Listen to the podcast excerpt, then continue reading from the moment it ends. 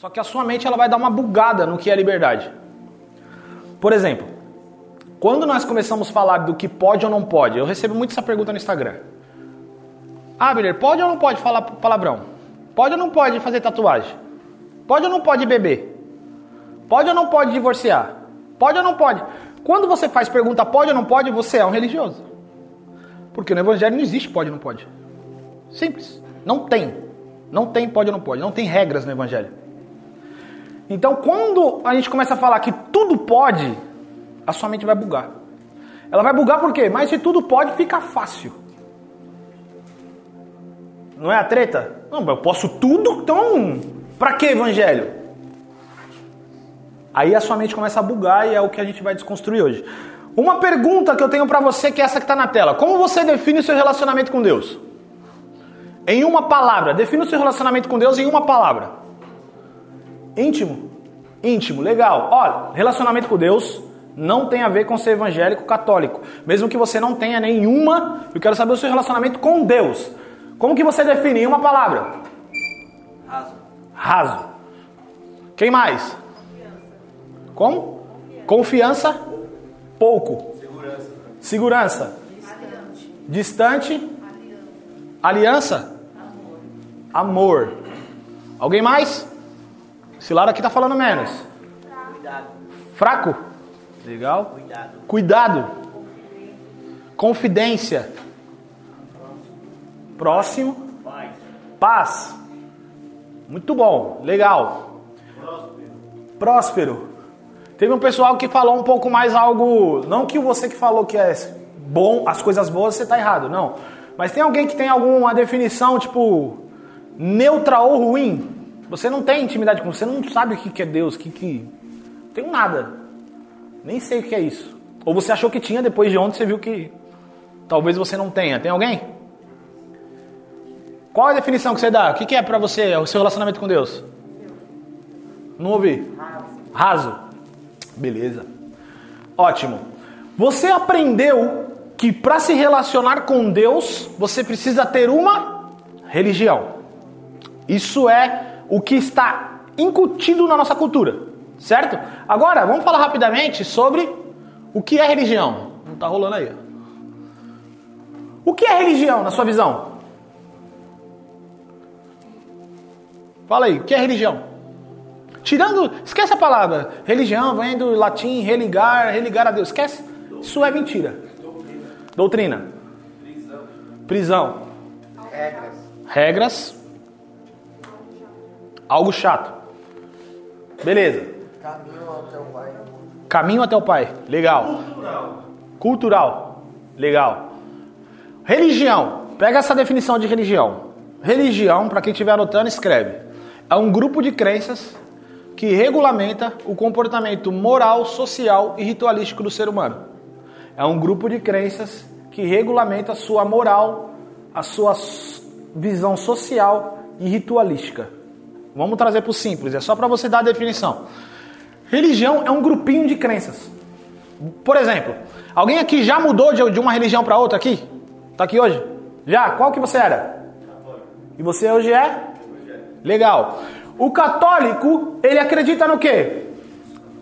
Me dá um, dá um, ele acredita em santos, acredita na Ave Maria. Beleza. Eu deixei de ser católico e vou ser evangélico. Eu não acredito na Ave Maria, eu não acredito no santo. Você só mudou o grupinho de crença. Mas a vida teve mudança? Bosta nenhuma. Continua a mesma coisa. Você só teve uma mudancinha. Agora eu acredito nesse grupinho de crenças, agora eu sou católico, eu mudo para esse grupinho de crenças. Ah, mas agora eu sou espírita, então eu mudo para esse grupinho de crenças. O católico pode beber? Ah, pode, bebe. O evangélico? Não, não pode. Então agora eu não bebo porque eu sou evangélico. É um grupinho de crença diferente. Mas mudança de vida tem? Não, nenhuma. Continua uma bosta. O grupo de crenças que regulamenta a sua moral. Moral, vamos lá. É, eu vou. O católico não vai. O, o evangélico não vai na balada. Tá falando de moral. Por quê? Ah, porque na balada acontece mó putaria, tal, tal, tal, tudo isso. Então, na sua moral, isso é errado. Mas uma pessoa que tem uma outra religião, na moral dela, não foi. Na balada é normal. A sua religião forma o seu comportamento moral. Social. O, re- o evangélico não conversa com pessoas de outra religião. Social. Porque ele aprendeu que não deve sentar à mesa dos escarnecedores. Enquanto uma pessoa que tem outra religião pode andar com qualquer pessoa que ela quiser. Então forma também o seu comportamento social. E o ritualístico. Você vai na igreja todo domingo por quê? Porque te falaram que é para ir. Mas onde está na Bíblia que tem que ir? Em lugar nenhum. Mas ela forma o seu ritual. Então você tem rituais na sua vida que a religião formou. Eu vou na igreja todo domingo, eu oro todo dia de manhã, eu oro antes de comer, eu oro antes de fazer uma reunião. Até a gente ia brincar aqui, a Thais ia brincar, mas ela nem brincou. Ela ia chegar e começar aqui e falar assim: levantem, vamos orar para começar esse evento. Para quê? Entende? Ah, mas Abner, nós estamos consagrando. A minha vida é consagrada. Eu sou um sacrifício vivo. Por que, que eu tenho que orar para Deus abençoar a comida? Entende? São rituais que a gente aprendeu que não fazem sentido. E você vai aprender que não faz sentido. Deixa eu ver. Tá passando aí? Voltou, pra frente. Não. Tá, legal. O que é velha aliança? Alguém aqui não tem religião nenhuma, nunca fez parte de nenhuma? Levanta a mão. Tem alguém? Não. Quem? Esquece que eu bati na religião agora. Quem é evangélico? Levanta a mão. Todo mundo aqui é? Legal. Não sabia não. Todo mundo é. Então vai ficar mais fácil a linguagem. Nós vivemos uma aliança que chamamos de velha. Velha aliança é o que o povo de Israel viveu. E eu vou te explicar o que é a velha aliança e você vai ver como que isso atrapalha a nossa cabeça. A velha aliança foi a aliança que Deus fez com o povo de Israel. Entenda uma coisa, qual é a diferença de aliança e contrato? Aliança é algo que eu me entrego, contrato é algo que tem troca de serviço. Então, vou dar um exemplo bem claro. A diferença de aliança para contrato é a diferença de eu me relacionar com uma prostituta e me relacionar com a minha mulher. Minha, a prostituta, eu tenho dinheiro, ela tem o um corpo. Contrato. Eu tenho uma coisa, ela tem outra. Casamento que eu tenho, eu me entrego e ela se entrega a mim. Vida inteira, acabou. Não tem volta. Existe uma entrega pessoal. Contrato tem uma entrega de bens e serviços. Certo? Ok. Uma aliança, a parte maior define para a parte menor o que ela quer e a parte menor deve aceitar ou não. Foi o que Deus fez com Israel. Só para você entender. Deus foi num monte, você já deve ter ouvido a história. Ele apareceu num monte e Moisés subiu esse monte e Deus deu a lei para Moisés e de lá Moisés proclamou toda a lei. E o povo disse o quê? Tá bom, nós faremos tudo o que o Senhor ordenou. Ali foi definida a velha aliança. O povo podia muito bem rejeitar. Deus deu leis, são 613 leis. O povo podia falar: não, não vamos servir isso, não, quero, não queremos. Ok, não teria aliança. Mas no momento que você fala, sim, eu vou fazer tudo que Deus ordenou, você, você confirmou uma aliança. Você confirmou. Isso é muito exemplo em guerra. Certo? Guerra tá, tá dando uma porrada lá na guerra, mas um percebe que vai perder e o outro percebe que é maior. O que, que ele chega pro, pro menor? Ele fala assim: ó, nós não vamos destruir vocês se vocês se tornarem nossos escravos, se fizerem isso, se pagarem imposto. O povo pode falar, tá, vamos. Não, não vamos. Se ele falar vamos, confirmou uma aliança. Eles não podem mais voltar atrás. Eles confirmaram a aliança. A velha aliança é baseado nisso. E a velha aliança é baseada no quê? Você obedece a Deus para ter bênção. Deuteronômio 28. Se vocês fizerem tudo o que eu os ordenarem, eu vou colocar vocês como acima de todas as nações da terra. Deuteronômio 28, 15. Mas se não fizerem, toda maldição que está no livro dessa lei virá sobre você. Isso é velha aliança. Eu faço para ser abençoado, se não faço, não sou abençoado. Mas Abner, por que, que Deus fez essa aliança então? Porque o povo não tinha, ele não sabia o que, que era pecado ou não. Porque não tinha lei nenhuma. Então Deus precisava regulamentar aquele comportamento antes de Cristo vir. Então ele deu leis: não mate, não adultere, não fale mal do outro. Ele deu uma lei, só que o Espírito Santo não existia. Cristo não existia, a gente não tinha, a gente não era remido do pecado. Aí o que aconteceu? O povo tinha que obedecer aquilo. A lei veio para revelar o pecado. Você já ouviu falar na, na igreja onde você vai, lá no lugar onde você vai, que existe lei e graça, certo? Lei e graça, você entende isso? A maioria não. Nós vamos falar disso aqui, a maioria não. Ou você vive pela lei ou você vive pela graça. Ah, o que é viver na lei? O que é viver na graça? As pessoas não sabem o que é isso. Viver na lei é isso. O povo precisava cumprir certas ordenanças para ser abençoado. Era isso. Se o povo quebrasse a lei, amaldiçoado. Só que no Novo Testamento, no Novo Testamento, o próprio Tiago diz, acho que é Tiago, que ele fala: não adianta você cumprir uma parte da lei e não cumprir outra, porque quem quebra um, quebra todo, porque aquele que escreveu um, escreveu todos. Agora eu vou falar para você: você consegue cumprir a lei inteira? Não consegue. Você consegue praticar a Bíblia toda? Não consegue. Deus sabia disso, você não consegue. E por isso que o povo vivia sempre debaixo da ira de Deus. O povo vivia debaixo da ira de Deus porque eles não conseguiam cumprir aquilo que Deus falava e não tinha nada para redimir eles. Então eles estavam sempre debaixo da ira de Deus. Só que Deus já sabia que isso era um grande problema e ele já tinha criado uma solução para isso. Deus criou uma solução para que para essa questão da velha aliança antes do mundo existir. Porque a Bíblia diz que Cristo foi morto antes da fundação do mundo. Você foi criado antes da fundação do mundo. O Vitor falou isso aqui ontem. Antes que o mundo existisse, Deus já tinha te criado. Se Deus já tinha matado Cristo, imagine criado você. É que a gente acha que a gente passou a existir no momento que vivemos. Só que na mente de Deus você já existia há muito tempo. Por isso que é bem claro e sem medo de dizer, não é para te emocionar, você não é um erro. Deus não erra. Se você fosse um erro, simplesmente ele não deixaria você vir à terra. Agora, já que eu falei velha aliança, eu vou. Agora nós vamos conversar. Você entendeu o que é velha aliança? Fazer para ser abençoado. O que eu não faço, eu sou amaldiçoado. Certo? A lei veio para mostrar o que é pecado. Porque o povo não sabia antes. O povo fazia o que quisesse, porque não tinha algo que regulamentasse eles. E a lei, a Bíblia diz também que ela veio para nos direcionar para Cristo. Antes de Cristo tinha que ter alguma coisa que regulamentasse. Por isso que a Bíblia fala que a lei é o nosso tutor até Cristo.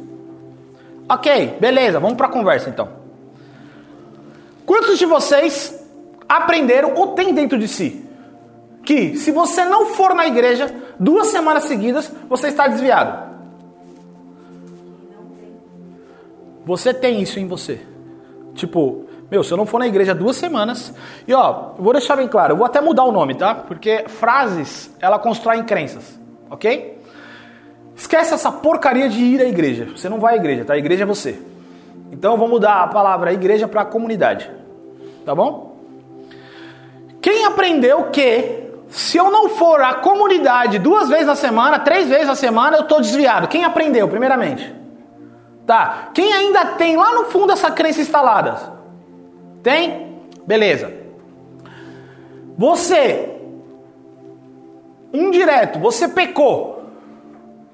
Vamos falar de um pecado.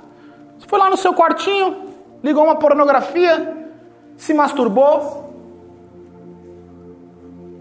Você consegue gozar e depois orar? Sim ou não? Não. Não. Beleza. Por que não? Se sentir pecado, isso acho que bate forte, né, mano? Consciência pesa. Consciência pesa. Por que consciência pesa? Ah, porque você pegou. Fez bagulho aqui pra você errado, não deveria ter feito. Você fez uma, uma parada que pra você é errado e você não deveria ter feito. Sim. Tá, beleza. Quantos aqui, pelo menos, passam de segunda a segunda e não mente nenhuma vez? Tá? Você mente, não mente? Tá, e você mente e pra você orar depois é normal. É mentira, mano. Quê? É. Isso, você foi, você foi direto no ponto. É depende do pecado. Na nossa cabeça depende do pecado. Porque eu acho que a gente peca mais todo dia, mano. Aí depende dos pecados. Se for um pecado mais forte, Foi o pecado mais forte. Boa. Legal. Agora onde tem a base que existe pecado mais forte? Não é pra você, pra mim, no meu. Então eu sei, é pra você, porque você aprendeu desse jeito. Só que entra um ponto. Se você acabou de ver pornografia e se masturbar, gozou, tá mal, e você se afastar de Deus, vai melhorar? Vai piorar. Vai piorar. Só que você aprendeu desse jeito, mano. Você é um bosta depois que você faz uma merda dessa. Enquanto você fala, seu filho, você fala pro seu filho, ó, o telefone tocou, você fala, fala que eu não tô. Pra você é normal. Não é normal? Se masturbar e gozar vendo pornografia não é. Mas acho que é mais simples.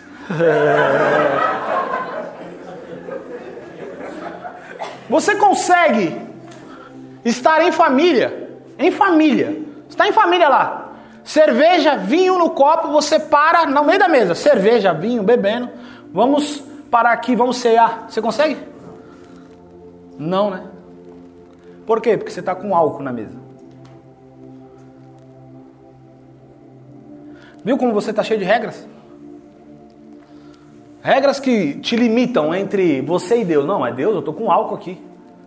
Deus, eu acabei de me masturbar. Você usou droga. Mano, mano, não consegui me livrar da maconha. Fumei maconha. Cara, não. A, o que a gente mais recebe? Mano, vamos, vamos colar na nossa comunidade? Vamos, mano. Aqui, mano.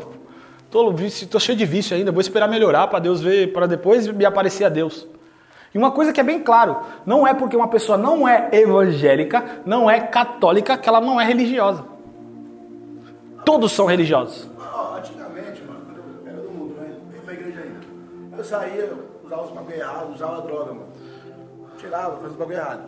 Mas, vamos supor, na segunda-feira eu ia trampar, ficava mal pra caramba. Ficava ruim pra caramba. Uhum. Assim, mas por que o bagulho? Só que até então eu não ia pra igreja, não conhecia. Mas já ficava mal. Será por que será que ficava mal? Será que o que aconteceu comigo, será? Porque assim, estava demais, estava da hora, estava bom. Na segunda-feira, eu, eu ia trampar e ficava mal. Aí você, você não fazia parte de nenhuma comunidade? Não, tipo, não ia pra igreja ainda. Não fazia parte de nenhuma comunidade? Não fazia parte. De nenhuma comunidade? A comunidade minha era só que o boteco tava Ah, tá. Você não ia pra onde? Na igreja. Co- Você não ia pra onde? Como assim? Você não ia pra onde? Você acabou de falar, eu não ia pra? Igreja. Pra onde você não ia? Igreja, comunidade. Comunidade. Esquece essa porra dessa palavra, É, então. tá? Então fechou. Beleza. Igreja é você. Igreja é você. Então é é Tá. a, aquela pessoa pesada que já tinha igreja minha, tinha Deus. Não, normal. Igreja é você. Não existe essa palavra, eu vou pra igreja. É, então, é isso. Tá? Por isso que eu vou ficar batendo, toda vez que você falar, eu vou. Porque frase constrói crenças. Tá bom? Beleza, você não vai pra comunidade, mas você fumava, usava uma droga, depois no domingo, você, na segunda você ficava mal. Sabe por quê? Porque você é um religioso, não é porque você é na comunidade. Ó, se eu chegar pra uma pessoa que nunca teve experiência com Deus e falar pra ela, quem é Jesus pra você? Ela vai falar, "Hum, não sei, não tenho nenhum conceito religioso. Sabe por quê? A maior culpa de Cristo não ser aceito pelas pessoas é de você, evangélico, católico, cristão. Sabe por quê? Porque você definiu que Cristo é o fundador da porra do cristianismo. Para as pessoas, Cristo fundou o cristianismo. Cristo não fundou merda nenhuma. Cristo ele falou: Eu vim para que vocês tenham vida e vida em abundância. Ele morreu, ressuscitou. A partir de agora você é filho. Ah, sabe o que a gente faz? O que, que você é? Filho? Mais o que? Cristão? Mais o que? Evangélico? Mais o que? Pentecostal? Que merda é essa, mano? Que merda é essa? Quando alguém pergunta pra mim, ah, você é o que? Filho? Mas você faz parte do que? Mais merda nenhuma. Eu sou filho de Deus, acabou. Nem cristão eu sou. Nossa, mas como assim? Aonde está escrito que Cristo fundou o cristianismo?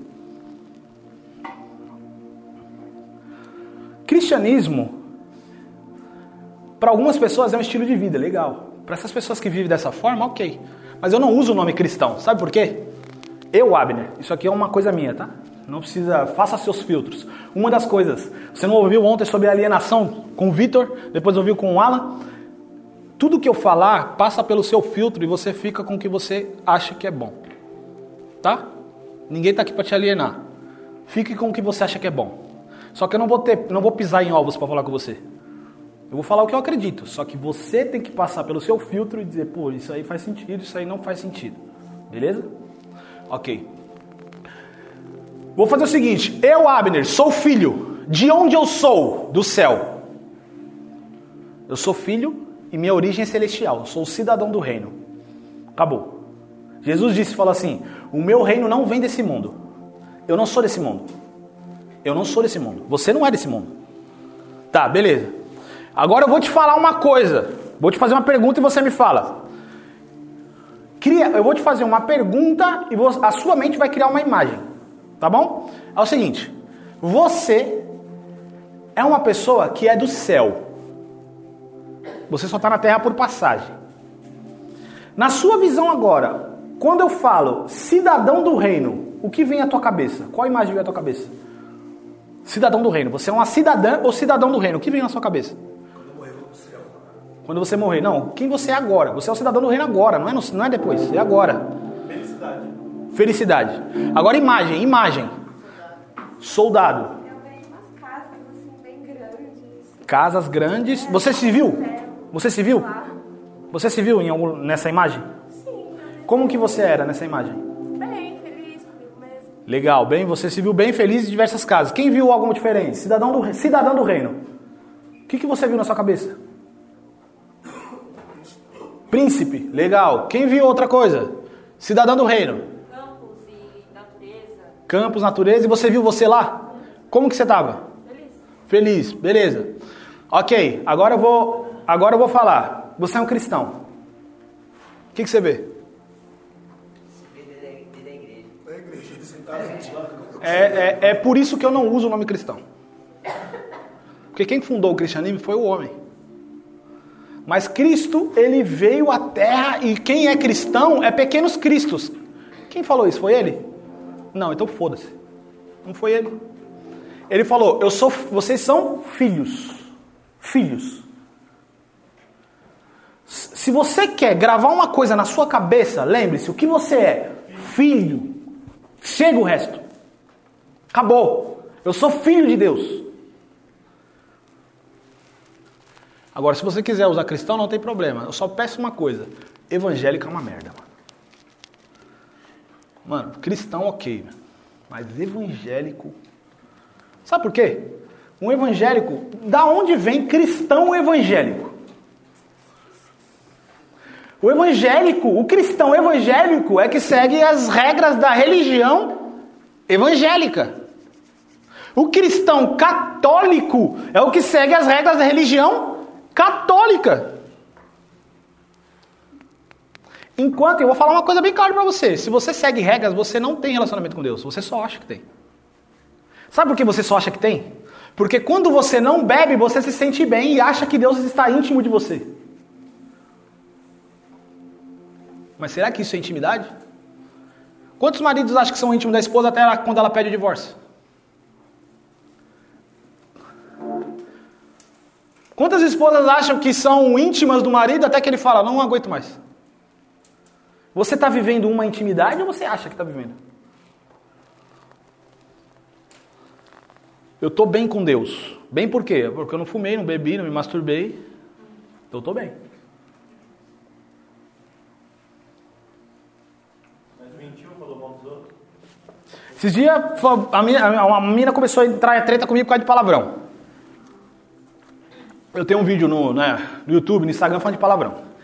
E aí, direto e reto, aparece um xingamento lá. Meu, não, porque eu falo que palavrão não é pecado, que é uma das coisas que a gente vai falar aqui, tá? E claro que o que eu tô falando aqui é doidado, então não, não tem como eu achar que é. Então, a pessoa começou, como assim? Na Bíblia está escrito que não deve sair palavra torpe da sua boca. É a mesma pessoa que critica a menina que anda de saia curta. Sabe o que quer dizer torpe? Torpe quer dizer tudo que enfraquece. Por exemplo, se você acha que eu falar porra é torpe, mas você fala pra si mesmo, eu sou um miserável pecador, é a mesma torpeza que eu falei. Sabe por quê? Porque te enfraqueceu. Como que você olha um, pe- um miserável pecador? Na sua cabeça, o que é um miserável pecador? Miserável pecador, você vê alguém acuadinho no cantinho, triste. Isso te fortalece como? Então, torpe é tudo que enfraquece. Você, quando se reúne com a sua comunidade, a sua- panelinha dentro da comunidade, para falar mal dos outros, isso para Deus é muito pior do que uma prostituta. Sabe por quê? Porque uma prostituta está vendendo o seu corpo, muitas vezes para ter dinheiro para pagar a comida do filho. E você está falando mal do outro filho dele. Porque para você, Deus não tem diferença nenhuma entre você e ele. Outra coisa que a religião te ensinou, a, velha aliança, que o seu pastor é mais espiritual que você. Eu tenho um, um método, um curso que chama Independência Bíblica. Eu fico batendo nisso. Por quê? Porque toda pessoa deveria saber interpretar a Bíblia sozinho. Mas você aprendeu que isso é responsabilidade do seu pastor. Te ensinar. E você aprendeu que o seu pastor, o seu bispo, seja lá quem for, ele tem um, degrau acima com Deus. Mas, Abner, eu não lembro de ouvir isso, mas você pensa assim: o aprendizado não é na fala, é a cultura. Você pensa dessa forma. Agora eu vou me dar uma base bíblica para isso. Uma base. Pelo menos um. Um versículo. E uma das coisas que eu vou falar muito aqui é Bíblia. Porque você viu que tudo que a gente conversa aqui, todo mundo, até teve uma, umas, umas certos debates aqui ontem, está em cima da Bíblia. Sabe por quê? Outra, outra merda que você aprendeu. Que a Bíblia é um livro evangélico. Que a Bíblia é um livro católico. Presta a caneta. O que é a Bíblia para você? Fala aí uma palavra. Manual da vida. Legal, bonitinho, sem poder. Como? Beleza. Histórias que contam a história do homem contada por outros homens. Boa. Alguém sincero. Eu não vou ficar fazendo muitas perguntas nessa parte, porque senão vai longe. Mas palavra de Deus, uma história cantada por outros homens, referente a outro homem. Só que uma das coisas, você aprendeu que a Bíblia é um livro religioso, certo? A maioria das pessoas aqui.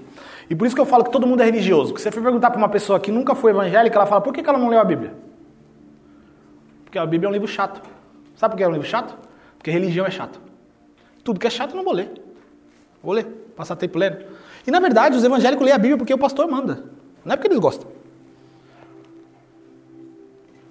A, a maioria. Eu, eu, amanhã eu tenho, eu vou começar uma semana que chama Semana da Independência Bíblica. Para se inscrever para a semana já, mais de duas mil pessoas. Aí tá lá nos grupos de WhatsApp, as pessoas, eu leio a Bíblia e não entendo, eu leio a Bíblia e não entendo, eu não entendo, eu não entendo nada que tá lá, eu não entendo, eu não entendo. Sabe o que você não entende? Uma das coisas que você não entende é que você acha que a Bíblia é um livro só espiritual. É um livro onde você vai abrir a Bíblia. Ó, mano, não tem uma Bíblia, mas vamos fingir que isso aqui é uma Bíblia. Muitas pessoas acham que isso aqui é assim que se lê a Bíblia. Eu vou fazer até aqui. Deus, eu vou abrir a Bíblia e, por favor, o Senhor fala comigo. Aí ele pega o dedo. Deus, fala comigo nesse versículo aqui. Aí ele abre. Judas saiu para se enforcar. Por quê? Para eras a Bíblia é um livro espiritual só, mas a Bíblia é um livro espiritual e humano. Espiritual porque Deus revelou, humano porque foi homens que escreveram. Já que foi homem que escreveram, precisa de interpretação.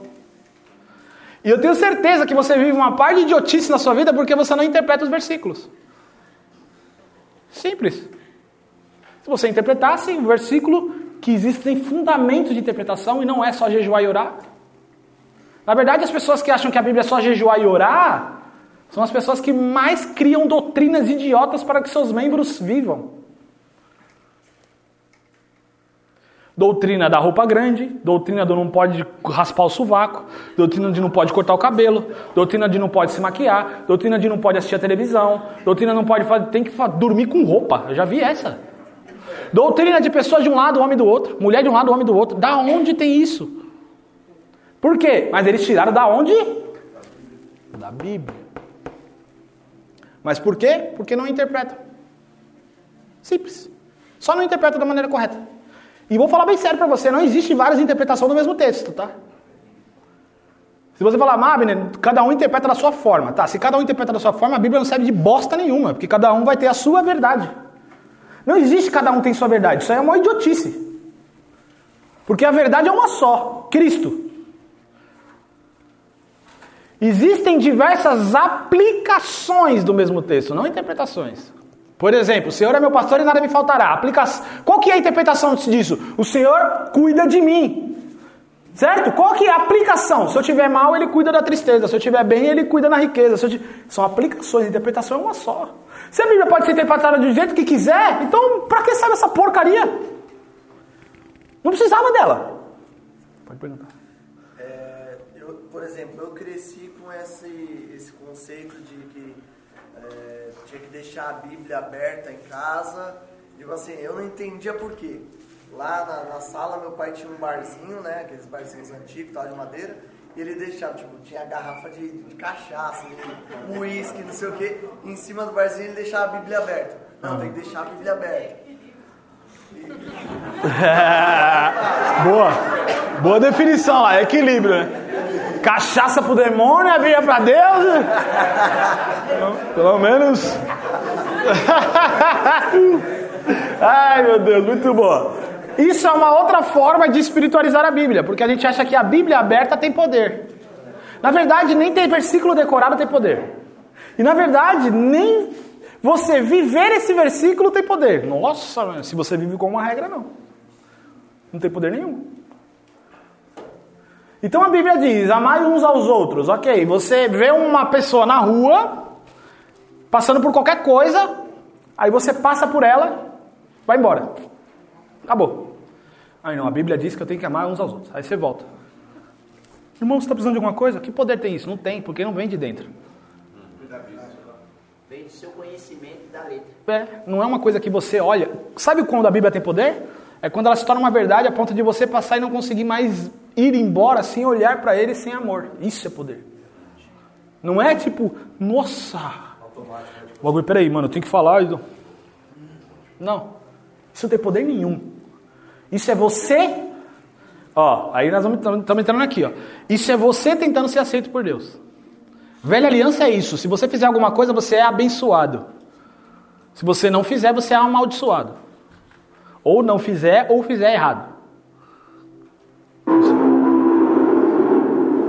Deixa, deixa sem. Esse, esse bagulho tá endemoniado. tá endemoniado. Agora vamos voltar aqui, ó. A Bíblia é um documento. Por que um documento, Abre? Porque eu sou, volta novamente, eu sou um cidadão do reino. O meu reino tem uma constituição, que é o livro que dá direito para mim como cidadão dele. É isso. Então tudo que está no documento é direito meu. Tudo que está no documento é direito meu. A Bíblia promete salvação? Sim ou não? É direito seu. A Bíblia promete perdão? Sim ou não? É direito seu. A Bíblia promete prosperidade? Sim ou não? É direito seu. Simples. Acabou. É isso. Daniel, ele, ele, ele entendeu essa questão de, de ser um cidadão do reino. Quando um profeta tinha prometido que Israel ficaria escravo por certo tempo, aquele tempo tinha passado. O que, que Daniel fez? Espera aí, filho.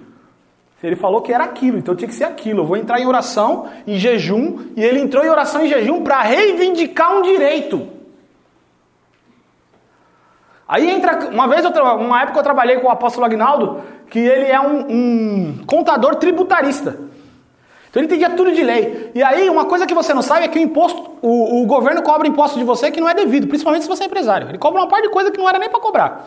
E aí, qual que era o nosso trabalho lá com o Agnaldo? Era restituir verbas indenizatórias. O que é isso? Verbas que o governo cobrou que ele não devia cobrar. Aí, o tributarista ele vai lá e percebe na lei que ele não devia cobrar. Então ele entra com uma restituição disso.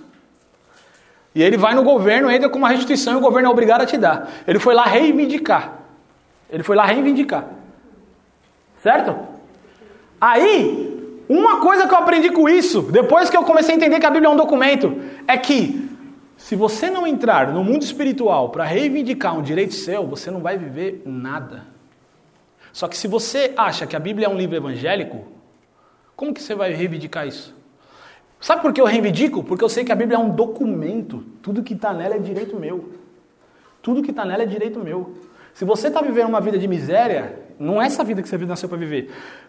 A Bíblia diz o seguinte, que 2 Coríntios 9, versículo 11, Deus te enriquecerá de todas as formas, para que você seja generoso em toda ocasião. Bum! Direito.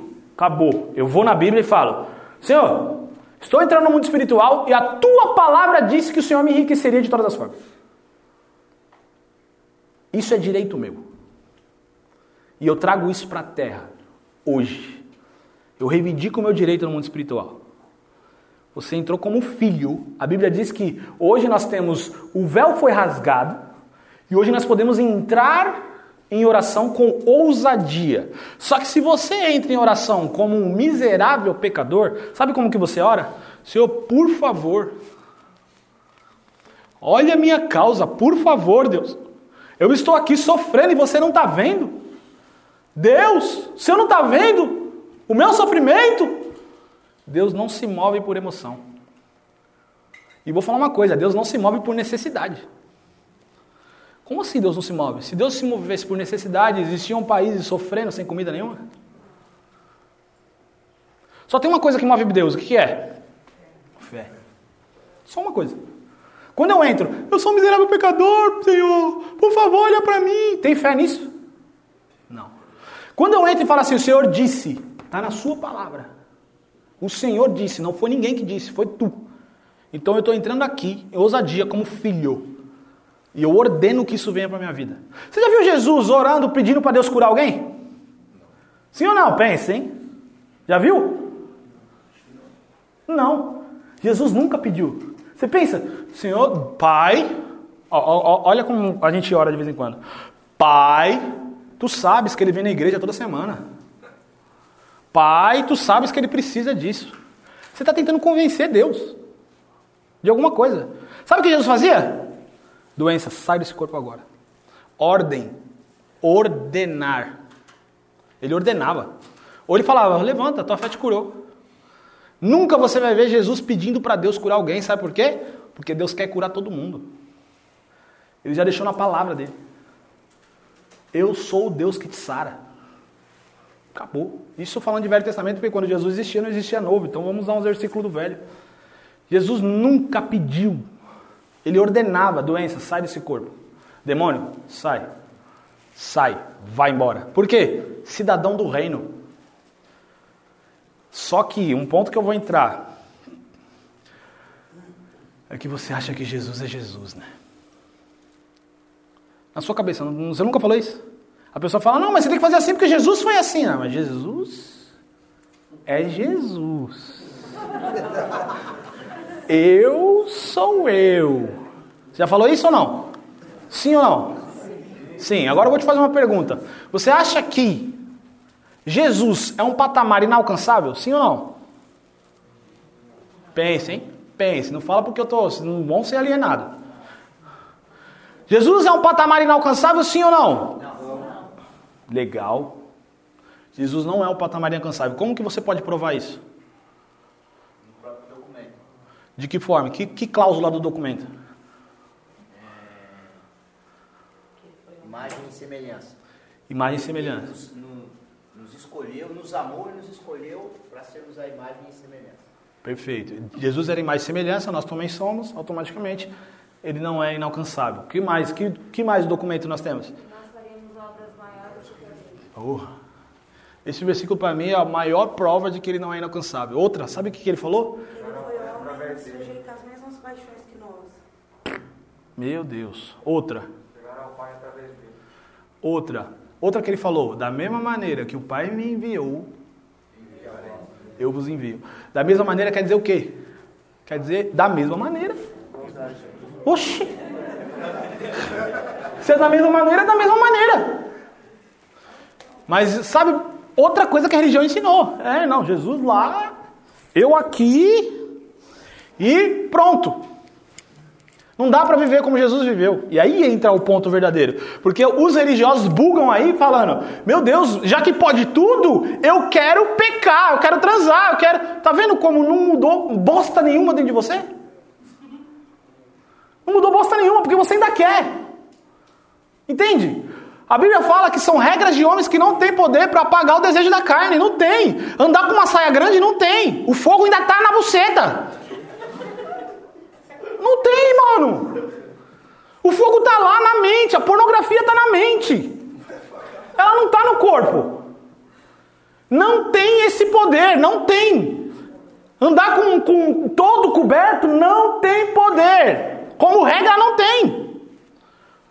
Mas, Abner, como que a gente vive então? Nós vamos entrar nisso. As regras não mudam a sua mente. Não mudam. Quantas ruas com regras de não pode andar a 30 km, a mais de 30 km? Quem aqui anda abaixo de 30 km? Você anda? Não, você arregaçou o carro esses dias aí, mano. Você anda, não anda, porque a regra não tem poder de mudar a sua conduta. E Deus sabia disso. E por ele saber disso, ele criou uma nova aliança. Ele sabia que essa bosta não funcionava. Porque se funcionasse, não precisava de outra, mano. Certo? Se o seu primeiro casamento tivesse funcionado, não precisava do segundo. Então, viver por regras para ser aprovado por Deus não funciona. Sabe por quê? Porque você já foi aprovado. Você vai entender isso hoje.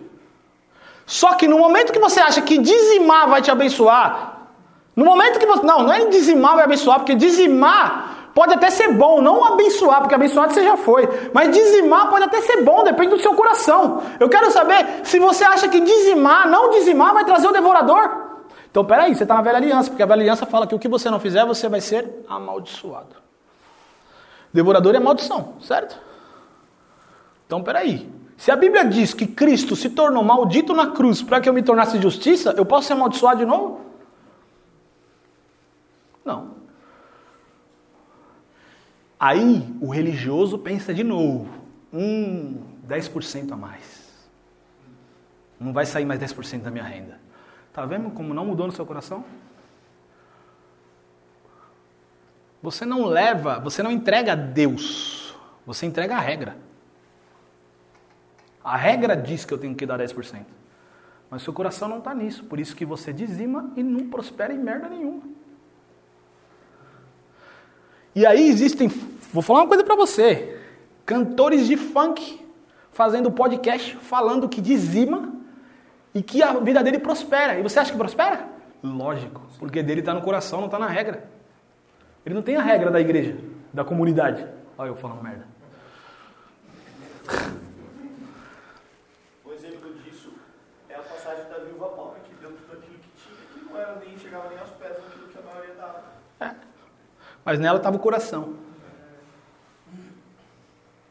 Porque quando a mente religiosa ela pensa o seguinte, ah, Mineiro, então eu posso beber? As pessoas, às vezes a pessoa manda assim para mim. E, eu, e, aí eu vejo o religioso na. Cara, dá dó, mano. Dá dó, sabe por quê? Porque eu vivi isso, mano. É triste, cara. Meu Deus, você não tem noção como é triste. A pessoa fala, ah, Abner, pode ou não pode beber? Pode. Pode. Pode beber vinho, álcool, pinga? Pode. Só que na mente religiosa, sabe o que acontece? Pode, mas. Opa, ela perguntou se pode, ela não perguntou se mas. Pode. Ah, pode? Pode. Pode, pode. Por que pode? Ah, agora você quer explicação. O religioso ele quer justificar. Pode, mas se a pessoa beber demais, ela vai ficar bêbada. É, se você fica 12 horas no Netflix, também é a mesma merda. Sua mente está alimentando um monte de bosta. No caso, minha avó, é, por cultura da, da família, né? A gente é da, era da Congregação Cristã no Brasil, né? Uma, né? É o mor da religião, né? Nossa senhora. Então, tipo assim, minha avó, nasceu minha irmã, a minha mãe. Primeiro, minha mãe nunca teve calça, tipo, né? Foi só saia, cabelo longo, podia ter TV.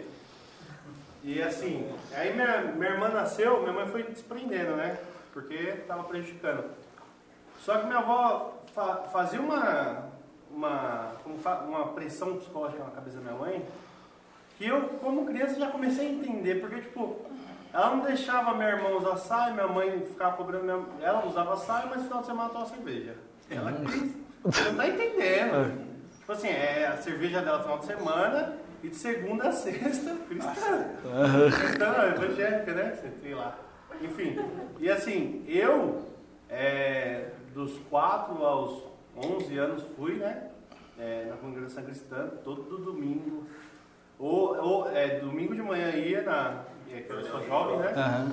E aí, o dia inteiro jogando bola na rua, dava seis horas, aquela decepção que tinha que ir embora porque tinha que ir pra igreja. É, e, e assim, a gente é criança, queria estar lá e tal. E aí foi isso até os 11, daí dos 11 aos 16, eu aprendi no R.R. Soares que tinha que dar o dízimo e eu não tinha dinheiro, dava mesmo. Então, é, eu fiquei tranquilo, mas eu nunca tive também, eu tô aprendendo bastante agora, mas eu nunca tive essa visão que eu tô tendo agora, entendeu? Eu era muito religioso por conta cultural da família, entendeu? Certo. Não, é isso que você falou. Por exemplo, o, o meu irmão, o Zafre, tem esse exemplo. Ele nunca chegou a passar muito tempo dentro da comunidade. Por quê? Porque ele ficava puto com essas coisas aí. Mas ele era um religioso da mesma forma, ele fala. A religião me deixava fora. Entende? Agora eu vou falar uma coisa pra você. Quantas pessoas você destruiu por causa da sua religião? Quanta pessoa você julgou por causa da sua religião? que quando acontece uma coisa na família do vizinho, nossa, olha, você viu? Adulterou. Aham. Olha, não sei o quê. Nossa, tem um gay na família. Mas quando é na nossa família, por que, que é diferente? A gente aceita, a gente perdoa. E nossa, é porque. Aí a, gente tem argumentos pra. Tem argumento. Se for no lugar, se for no meu gay. Não, é porque ele passou por isso. Mas na família do outro pode ter passado também. Por que, que eu julguei e não. e quis apoiar o meu, no caso? Mas minha família? você falou uma coisa importante. Por que, que o religioso julga tanto? Por que, que o religioso julga tanto?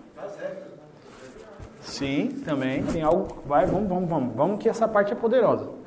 Por que, que o religioso julga tanto? Que acha que o problema dos outros é sempre maior que o dele. Também. O pecado dos outros. Alienação. É a velha aliança, né? Ele está fazendo tudo certo, ele está sendo aprovado e o outro fazendo errado é o pecador, é o Trata da forma que ele foi ensinado. é o satanás. Ele se acha melhor de dentro das regras que ele cumpre. Sim, perfeito. Para não se julgar, acaba julgando o próximo. Pô, pô, parou, parou, parou, bloqueia aí, ele achou o ponto. O Vanderson achou o ponto, cara, quando eu entendi isso, minha vida mudou. Sabe por que o religioso julga tanto? Porque ele vive debaixo de um peso de culpa tão grande que ele tem que dividir isso com alguém. É isso daí. Porque ele sabe que mesmo com a velha aliança falando tudo que ele tem que fazer, ele não consegue. Então, o cara que é religioso e vive de terno, passa uma mulher na rua, ele olha pra bunda do mesmo jeito, vê pornografia do mesmo jeito. A mulher que tá andando na rua sente um monte de vontade doida do mesmo jeito, de beber, de encher a cara, de cair no chão, de sair com as amigas. Ela tem a mesma vontade. E ela acha que isso é errado. Então ela vive com esse peso. Meu Deus, eu não consigo, eu não consigo. Mas exteriormente eu tenho que demonstrar uma santidade. Então eu não demonstro isso. Então eu fico com esse peso. Quando alguém erra, por amor de Deus, toma lá. É isso. Ela libera esse peso para alguém, porque é um peso muito grande para você carregar sozinho. Pode falar. Não sei se está escrito, não tenho ideia nem de como que é. Mas um dia eu entrei no debate com uma doida aí por causa de uma cerveja. Né? Aham. Porque eu era a pior pessoa do mundo que tava tomando cerveja e ouvindo música do mundo. Né? Uhum. E aí ela falou, ai, mas não, não pode ser. Você tem que dar bom testemunho. Tá escrito na palavra que você tem que dar bom testemunho e você não pode escandalizar as pessoas. Escandalizar. Pronto. Fez bem feito. Aí eu era pior ainda quando ela falou um palavrão. né? Agora é a bebida, o mundo e o palavrão. Ah, eu vou pro inferno. Isso aqui é, é- é extremamente importante. Outra coisa, ela falou de um ponto importante, a música do mundo. Outra coisa que a religião divide, mundo secular e mundo gospel. E isso é tão perigoso porque existem pessoas que têm o chamado ministerial. Eu passei por isso, tá? Eu vou te contar. Um chamado ministerial de viver o evangelho, de pregar o evangelho, de falar de Deus. Mas ele tem que ter uma profissãozinha. Sabe por quê? Porque no mundo secular como que você vai se manter? Não, dentro da igreja eu canto, mas lá eu sou secretária.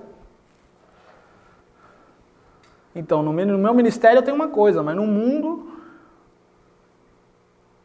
Abner, o que você faz? Eu treino pessoas para transformar a mentalidade delas. Aonde? Dentro da comunidade e fora também. Meu ministério é minha carreira. O Vitor treina pessoas.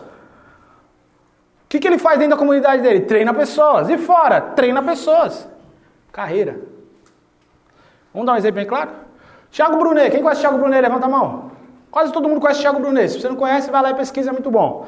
Thiago Brunet, dentro do, do- do- da carreira dele, ele treina líderes, pastores, na forma ministerial. E no secular? Sabe por quê? Porque não existe gospel secular. Pode perguntar. É, então, é que assim, eu, é, eu sou cantora secular, né, Aham. como dizem. E, assim, às vezes eu me pego muito me, me confrontando com isso, porque às vezes eu sinto vontade de, de cantar, de adorar a Deus na igreja, de ir lá. Na onde, na onde? ofe- Na comunidade, perdão. E aí eu sinto, eu sinto uma vontade, um desejo muito grande, porque é, eu acredito que não tem, não, não deveria ter essa segregação. Porque no mundo eu preciso, né? A gente vive, a gente vive de, de dinheiro, então eu, preciso, eu vivo de cachê, né? Então, às vezes, eu, eu queria cantar na igreja, mas eu fico, fico pensando, meu, mas eu canto lá fora. Será que Deus vai receber meu louvor aqui dentro? Por exemplo, me chamaram para participar do grupo de louvor. Aí eu fiquei pensando, eu falei assim, meu, mas eu canto lá fora igual, eu canto sertanejo. Eu canto lá fora sobre traição, a gente canta sobre bebida, a gente canta sobre ir pra gandaia, por exemplo, né? A gente fala sobre um monte de coisa aí que, tipo, meu, destrói muitas vidas, né? Uhum. Olhando pelo lado por cima da situação. E aí, chegar lá na igreja e, e adorar a Deus, é, sei lá, eu, eu, acho, eu acho meio contraditório, porém é algo que eu queria, né? E aí, Se você tivesse que escolher um dos dois, qual que você escolheria? entre sobreviver e adorar a Deus, Não, entre adorar a Deus e cantar sertanejo. eu já fiz a minha escolha, eu já fui pro mundo secular. Se Já você pudesse escolher, você escolheu base do dinheiro. Se você pudesse escolher, qual que você escolheria? Na igreja, na Não. comunidade. Que horas são aí, irmão? Que? Tá, legal. Um ponto, isso daí, nós, nós vamos entrar, eu peço que... Eu, eu- muito do treinamento você já percebeu que é direcionado pelas suas perguntas, certo? Então, as suas perguntas são muito importantes, a pergunta dela é muito importante. Agora, entre esse ponto, primeiro, não existe divisão de mundo secular e mundo gospel. Mundo é mundo. Acabou. Não existe essa divisão. Outro ponto, aí entra uma, um- uma questão que nós vamos entrar nisso. Cantar, expressar, liberar. Palavras que destroem outras pessoas, bebida, droga, traição. É um, nós vamos entrar isso mais à frente. Eu peço que você pergunte novamente sobre isso, tá? Porque eu tô batendo, primeiro, eu tô desconstruindo para você o que pode e não pode. E eu não tô explicando por quê. Não- porque uma das coisas que você precisa fazer é, Abner, po- eu posso fazer o que eu quiser? Posso. Se você tem dentro de você o desejo de explicar, é porque você é um religioso. Você tem um desejo de explicar. Então, por exemplo, ah, menino, eu posso. Deixa eu ver outro. Tatuagem. Eu posso ou não posso fazer tatuagem? Se alguém pergunta, pode. Pode até cagar em pé se quiser. Aí a pessoa. Aí a pessoa fica assim, é, é arriscado. Cagar em pé é arriscado. É. É muito arriscado. Agora, a pessoa, ela fica olhando pra minha cara esperando uma explicação. Aí eu fico olhando pra cara dela. Aí se ela pedir uma explicação, eu dou. Porque sim. No evangelho você pode fazer o que você quiser, irmão. De que- Ah, mas Abner, e a minha vida com Deus? Ah, você perguntou da sua vida com Deus, não da religião. Entre o outro ponto. Outra coisa, que nós já vamos entrar nisso. E você vai ver como é bom viver livre. Agora, entre o ponto. Sabe qual é o outro problema de viver uma velha aliança, aonde eu creio que eu tenho que fazer coisas para ser aceito por Deus, para ser abençoado, para qualquer coisa do tipo? É que você vive com um medo absurdo. E a frase que mais passa na sua cabeça é: será que essa é a vontade de Deus? Quem vive com isso o tempo todo na cabeça? Será que essa é a vontade de Deus? Sabe por que você fica com esse medo? Porque você não sabe o que é certo e errado, não sabe que, meu Deus, se eu pisar pra cá pode não ser a vontade, se eu pisar pra cá pode ser. E se eu pisar em um explodir a granada? Bum! Você já tá fora da vontade. Até nessa nova aliança, a gente já fica, eu pelo menos, já fica com medo, fala, meu Deus, será que tudo que eu aprendi, Não serve pra nada. não é bosta nenhuma, sabe? É legal isso aí. Agora, e eu for por esse caminho e, e o senhor ficar bravo comigo? É isso aí. A mente, ó. O começo de uma mente religiosa bugana é essa daí. É... É, essa frase que ela falou é muito boa. Será que tudo que eu aprendi não serviu para nada? Aí entra um ponto. Tudo que você viveu, o que, que a Bíblia diz? Coopera para o bem daqueles que amam a Deus. Eu só consigo falar de religiosidade com autoridade e destruir a mente religiosa porque eu fui muito religioso. Só. E uma das coisas que a gente entende é que a pessoa que está lá na frente falando não vive os conflitos. Outra coisa que a religião te ensinou. Aí tem uma das frases que eu odeio. Aí você vai ficar um pouquinho pá que você tem que viver o que prega. Nossa, mas como assim você não gosta disso? Porque nessa frase, toda frase tem uma verdade, mas também tem uma mentira. Quantos aqui já curaram um enfermo é, instantaneamente, numa oração? Um? Já. Quem não? Não curou. Então você não pode pregar cura. Acabou. Ela não viu que prega. Ela nunca curou um enfermo através da oração, então ela não pode pregar cura. Como que você prega um Deus que cura e você nunca viveu isso? Como assim? Pode falar. É, quando eu me divorciei, é, eu entrei em um conflito. Falei, como que eu vou falar do poder de Deus sendo que eu me divorciei? Como que eu vou falar do casamento por alto casamento sendo o meu foi destruído? Então foi bem complicado. Foi bem complicado. E uma das coisas que a religião condena, o divórcio é pior do que ser prostituta. Por isso tem mulher sendo espancada por marido e continua, porque a comunidade ensina que não pode divorciar. Fábio, por exemplo, eu, eu, eu viver, pre, é, pregar o que vive, né? Eu, quer dizer, eu oro para me ficar rico e quero orar para a pessoa ficar rica. Só que aí tem que eu nunca fiquei ainda. Eu tava lascado, não tava? É, legal, isso é muito importante. Um dos pontos que você vai aprender. Um dos pontos que você vai aprender é que na, na nova aliança você não ora mais para ter nada. Só agradece. Porque a Bíblia diz em Efésios 1:3, Deus te abençoou com toda sorte de bênçãos nos lugares celestiais em Cristo. Se foi toda sorte de bênçãos, por que você está orando para ser abençoado? O que, que você precisa mais? Mas, ah, Abner, eu não tenho o dinheiro que eu tenho lá. Não está aqui. Aí entra apropriar-se e não orar para ser. Aí entra um ponto que já começando a entrar, porque é meio difícil falar de velha aliança sem falar da nova, senão se torna. Com quem está com a mente bugando? Levanta a mão. Tem alguém com a mente bugando? Não? Caraca, vocês estão bem, pai. Nenhum, nenhuma bugadinha, nada de nada. Nenhum, nenhuma bugadinha daquele tipo homem de ferro, sabe? Nada, nenhuma bugadinha? Beleza. Quem tá. Ah, é. Vamos ver se tem coragem. Quem tá com raiva? Ninguém tá com raiva?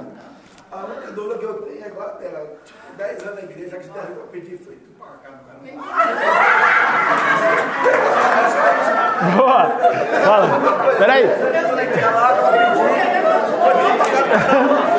Tem uma pergunta aqui, tem uma pergunta aqui, gente. Silêncio, silêncio, silêncio. Nem muito uma pergunta, mas sim o que eu concluo dentro de tudo isso de informação que você jogou. Eu acho que tem muito a ver o lance cultural do que mais religiosi- religiosidade. Por que eu digo isso? Tipo assim, a gente tem vontade, tudo você falou da pessoa usar roupa e ainda ter vontade e tudo mais. Mas ah, você, tem um exemplo claro disso, como é tipo, tanto geração mimimi quanto cultural. Porque se a gente põe na cultura, tá passando índio de peito de fora. E se a gente põe na Globo, não pode passar porque é censura. Isso no horário da tarde. Isso daí é uma- um exemplo básico. Então, ao mesmo tempo, a gente vem de uma era onde tinha minha avó da congregação cristã do Brasil, que não pode isso, isso, isso. Eu acho que já para os nossos filhos já viverão mais livres por conta do Novo Testamento e das formas que a gente vem, vai ensiná-los, né? O que a gente vem aprendendo. Então, dentro de tudo isso que você está passando de informação, não é que está bugando a mente, mas está dando uma clareza melhor, entendeu? Porque a gente vem aqui para. A gente pode ser. A gente pode não, a gente é igual a Jesus, a semelhança dele. E as pessoas atrelam muito a financeira. Então, é, que nem eu, as afas de conversa, tem, é, pensa, é, pedir, você, você imaginar é, um valor alto ou um valor baixo, até dar o mesmo É trabalho. trabalho.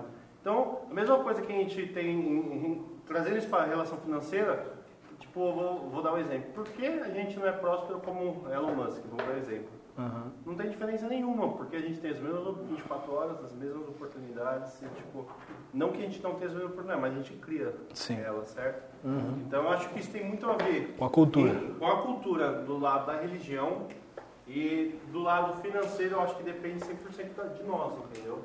Perfeito. Não só de pedir, de ficar. Perfeito. Duas, você falou uma coisa importante e você falou umas coisas que a gente também vai destruir. Tipo, é, ser é, financeiramente próspero depende totalmente de nós. Aí está o grande erro. Porque isso volta para a velha aliança. Porque a velha aliança depende totalmente de você.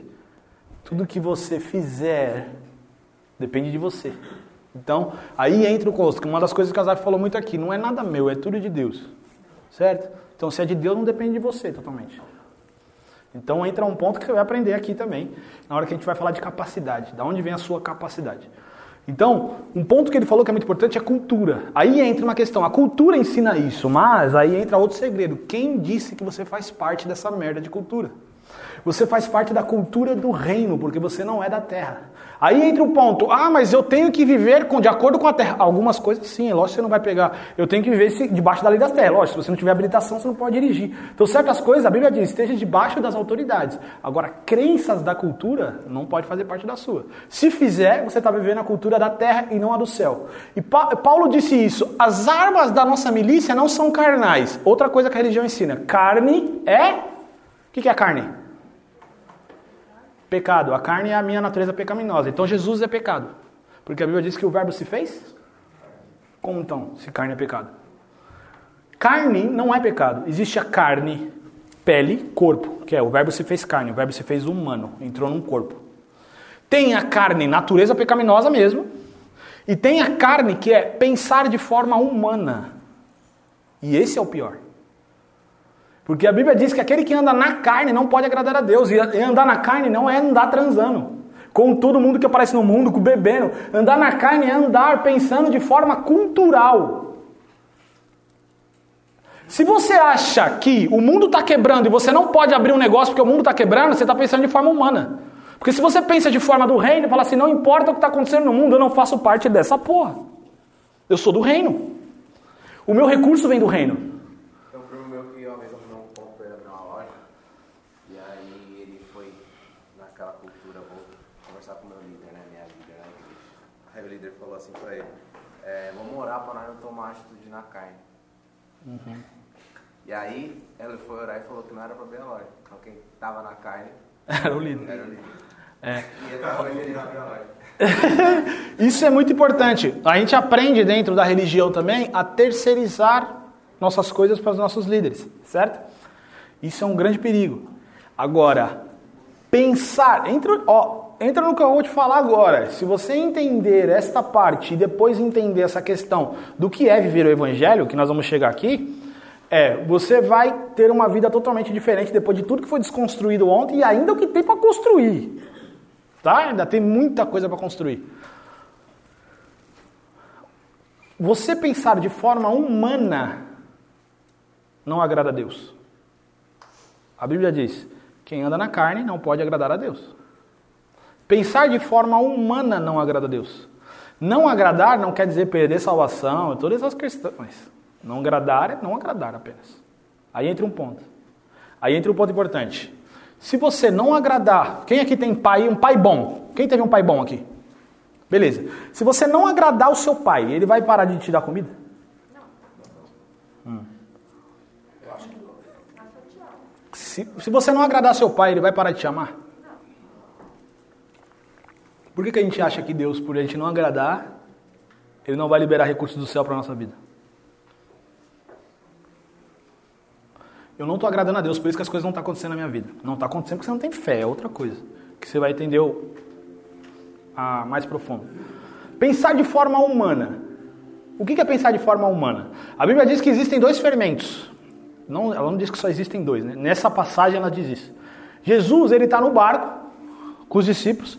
Ele fala: cuidado com o fermento dos fariseus e de Herodes.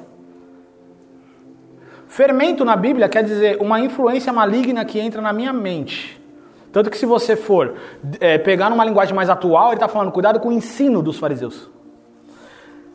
E aí de ensino, fazendo um parêntese, quem veio para roubar, matar e destruir? Não.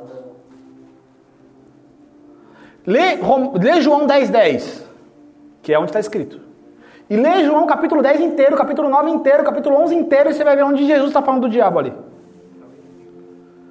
Jesus nunca falou do diabo ali. Jesus ele está falando aquela hora para os fariseus. Porque ele tinha curado um menino, ele tinha curado um menino, que era cego. Aí ele começa a falar para os fariseus sobre a cegueira espiritual. E os fariseus ficam putos com ele. Então você está dizendo que nós somos cegos? Ele falou: não, vocês não são cegos. Porque se vocês fossem cegos, vocês estariam livres da ira. Mas se vocês dizem que veem, então vocês são culpados. E aí ele começa: o verdadeiro pastor, e começa todo transmitir o capítulo inteiro, que eu não vou transmitir o capítulo inteiro, até porque eu não sei. Aí ele chega falando do pastor, entra pela porta, o ladrão e o salteador vem para roubar porque é assalariado. E aí ele fala: o ladrão veio para roubar, matar e destruir. Que momento tem o diabo aí? Não tem. E aí, se você for buscar no grego, sabe o que quer dizer esse ladrão? Um falso ensino. São os religiosos. Não são os religiosos, é um falso ensino. Não é só, o, não é só a religião que te aliena, a, a sua família te aliena. Todo ensino que não é baseado em Cristo é um ladrão. E vou falar uma coisa para você. Um ensino errado criam crenças erradas. E crenças erradas te roubam, te matam e te destroem. Você perdeu anos da sua vida por acreditar que precisa, se você não dizimar, você vai ser amaldiçoado. Roubou, matou e destruiu? Roubou, matou e destruiu. Um falso ensino destrói. Aí voltando então, por isso que Jesus disse: cuidado com o ensino dos fariseus e de Herodes. Fariseus, religião. Só que não é só a religião que te destrói. O ensino é a religião, porque os fariseus se preocupavam com o externo, que nós vamos entrar aqui. Religião sempre se preocupa com o externo. É o que a gente está falando. A roupa grande transmite santidade. É o externo. Tudo que é externo. Essa frase eu odeio também. Você tem que dar bom testemunho. Bom exemplo. Está falando do quê? De externo. O bom exemplo vem interno. Quando eu amo o próximo, isso é bom exemplo. Não é minha roupa, não é o palavrão que eu falo, não. Mas você tem que falar palavras bonitinhas. Quem disse para você que isso é bom exemplo?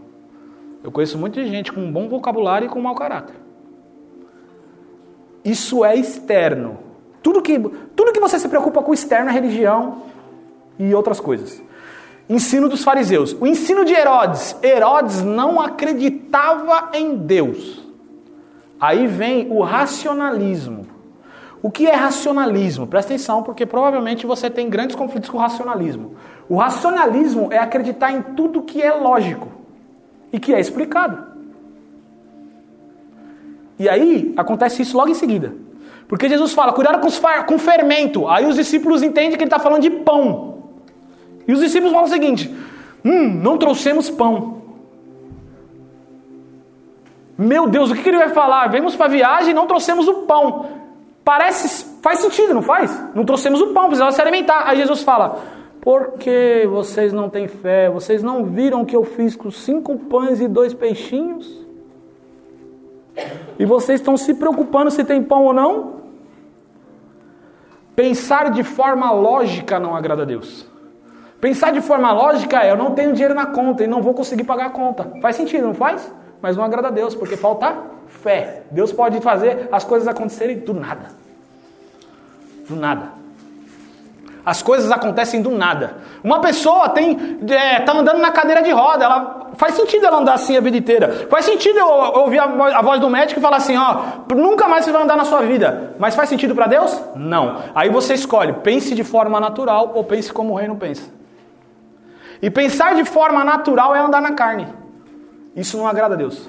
Paulo fala o seguinte: as armas da nossa milícia não são carnais, mas poderosas em Deus para destruir toda fortaleza, sofisma e altivez. Ele está falando de armas carnais. Você acha que Paulo lutava contra a arma carnal? Paulo não ficava lutando contra a carne no sentido de natureza pecaminosa. Ele está falando de armas humanas. E aí eu vou, vou traduzir esse versículo para a sua vida. Você é empresário? Você não deve negociar com estratégias humanas. Você deve negociar com estratégias do reino. Você é um pai de família, você não deve ter uma paternidade com estratégias humanas, mas com estratégias do reino. Ah, Mineiro, então não tem que fazer nada que é humano? Não, não foi isso. A lógica humana tem que estar sobreposta debaixo da lógica do reino. Muitas áreas da sua vida você vai ter que ser humano, como eu disse, para interpretar a Bíblia não é só espiritual. Você precisa conhecer fundamentos de interpretação. Mas a parte humana tem que sempre estar abaixo da parte espiritual. A palavra humana tem que sempre estar abaixo da palavra espiritual, da palavra do reino. Ó, a- o meu pai me disse que eu não vou ser ninguém, mas Deus disse que eu sou mais que vencedor em todas as coisas. Deus disse que eu vou enriquecer em todas as formas para ser generoso em toda ocasião. Deus disse que eu posso tudo nele que me fortalece. Jesus disse que da mesma maneira que ele, me, que ele foi enviado, ele me envia. Jesus disse que eu farei obras maiores do que ele. Ou você acredita no que o mundo te diz, ou você acredita no que Deus disse. Perguntas? Nenhuma pergunta até agora? Boa, a gente está chegando lá. Não, nenhuma pergunta? Tá. Falso ensino. O falso ensino, ele destrói muito mais do que qualquer coisa. Porque falso ensino criam crenças erradas. Deus não consegue ir além da sua crença. Se você não acredita que o, o morto pode ressuscitar, Deus nunca vai ressuscitar um morto. E aí entra um ponto importantíssimo. Por quê? Porque Deus não vem na terra para resolver as coisas.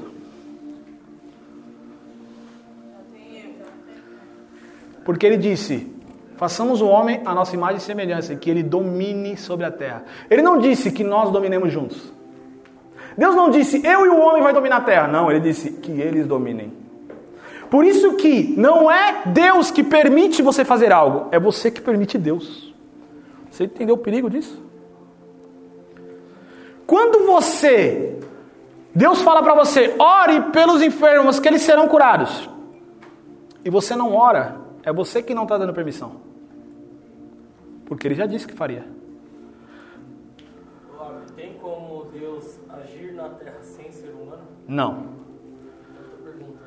É, então Jesus, ele era 100% homem, 100%, 100% homem, 100% Deus? É, tô falando da treta de ontem, né? Sempre, uma coisa que a gente precisa entender. Mesmo a pessoa que fala que Jesus é 100% homem e 100% Deus, e a pessoa que fala que Jesus é 100% homem, o conceito não interessa tanto. O interesse é a verdade que está por trás, que os dois têm a mesma. Por exemplo, a verdade é que Jesus não fez nada na terra com o poder de Deus. Nada. Nada. Nada. Jesus curou o enfermo porque ele era Deus?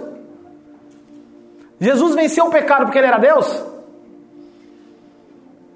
O quem acredita que Jesus é 100% Deus, 100% homem, acredita que Jesus nunca deixou de ser Deus. Quem acredita que Jesus é 100% homem só, acredita que ele fez tudo sobre o homem. Os dois estão concordando. Só que a frase 100% homem, 100% Deus, 100% homem entra em conflito. Só que a treta é, Jesus não fez nada na terra porque ele era Deus. Nada. Por isso que eu e você pode fazer tudo que ele fez. Inclusive não pecar. Porque aí entrou a treta, né? Ah, pode tudo, pode tudo. Porra. A nova ali, aí, aí travou, né? Todo mundo, tá todo mundo esperando chegar nessa hora. Você vê como você é tão religioso porque a preocupação sua é o pecado. É, é, é, é claro. ó. Pode falar. É, cresci ouvindo. é, se o seu coração te condena, é pecado. Se Então, vamos supor, antes, eu queria muito fazer uma tatuagem, só que minha mãe falava, é pecado, você marcar seu corpo, você vai pro inferno, não sei o que, né, né, né. E aí, eu tinha vontade, mas ao mesmo tempo tinha aquele negocinho lá, hum, mas se eu fazer, acho que eu tô condenada pra sempre, Uhum. vou pro inferno. E aí eu tinha essa condenação dentro de mim, mas Uhum. não tinha nada bíblico que me comprovasse que eu não podia fazer a tatuagem. E aí foi passando o tempo e eu me senti em paz pra fazer. E eu fiz e eu falei, caramba, era um negócio que estava instalado mesmo na minha cabeça, nem era no meu coração. Você falou, você falou a frase. Essa frase é uma outra coisa também, muito importante. Ah, a sua consciência é a que te diz se é pecado. Mentira. Porque a sua consciência ela é formada pelas suas crenças. A não ser que você vai aprender daqui a pouco que é o espírito do homem com a Luísa ali que está sentada ali atrás. Então você vai aprender o que é vida espiritual, filho. Você achando que seu espírito é só. Todo mundo fala alma é mente, emoções, vontade, a alma, a alma. Cara, se sua alma é complexa, imagine seu espírito. Então você vai entender aqui o que é ter vida espiritual. Mas a sua consciência humana, natural, ela é construída através das suas crenças. Se você aprendeu que beber é errado, a consciência te condena porque isso você aprendeu. Não é o Espírito Santo falando com você. E aí você vai aprender a discernir o quando o Espírito Santo está falando na sua consciência e quando são suas crenças. São duas coisas diferentes. O Espírito Santo fala na sua consciência? Fala, lógico. Mas você vai precisar discernir o que é o Espírito Santo e o que é você aprendeu a vida inteira. São duas coisas totalmente diferentes. Tenho certeza, amigo, que esse tempo eu na igreja, mano, eu só agi pelas crenças, então. Só agiu. Só agi pela tudo minha consciência, não foi o Espírito Santo, era mais do que aprendido ali. Aí eu vou te fazer uma pergunta. Você, acre- você viveu a vida inteira acreditando no que os outros falam, tá? E aí eu te pergunto, você até hoje teve intimidade com Deus? Eu, se eu falei pouca, Não, não teve. Sabe por que você não teve? Porque isso... Em nome de Jesus. Sabe por que você não teve? Porque você viveu baseado no que os outros falam. às vezes você muito pelo líder, pelo pastor, igual o Felipe falou. Às vezes você queria uma oração, ao invés de você orar, ali já declarar, você pediu para o apóstolo, para o pastor, para fulano, para beltrano. E eu vou falar, e vou falar uma coisa mais importante ainda, tá? A culpa não é do seu líder, é sua. Continua, continua, continua, pessoal. Então, eu, aí, tipo, eu vou ficar assim, não, eu sei orar, vai ser bom, mas se eu pedir pro fulano orar, vai ser melhor ainda. Tipo, pastor É. orar. Isso daí é muito importante. Nossa, o bagulho parou e meu, meu, meu microfone continua funcionando? É. Vamos lá. Eles vão resolver aí, continue prestando atenção aqui.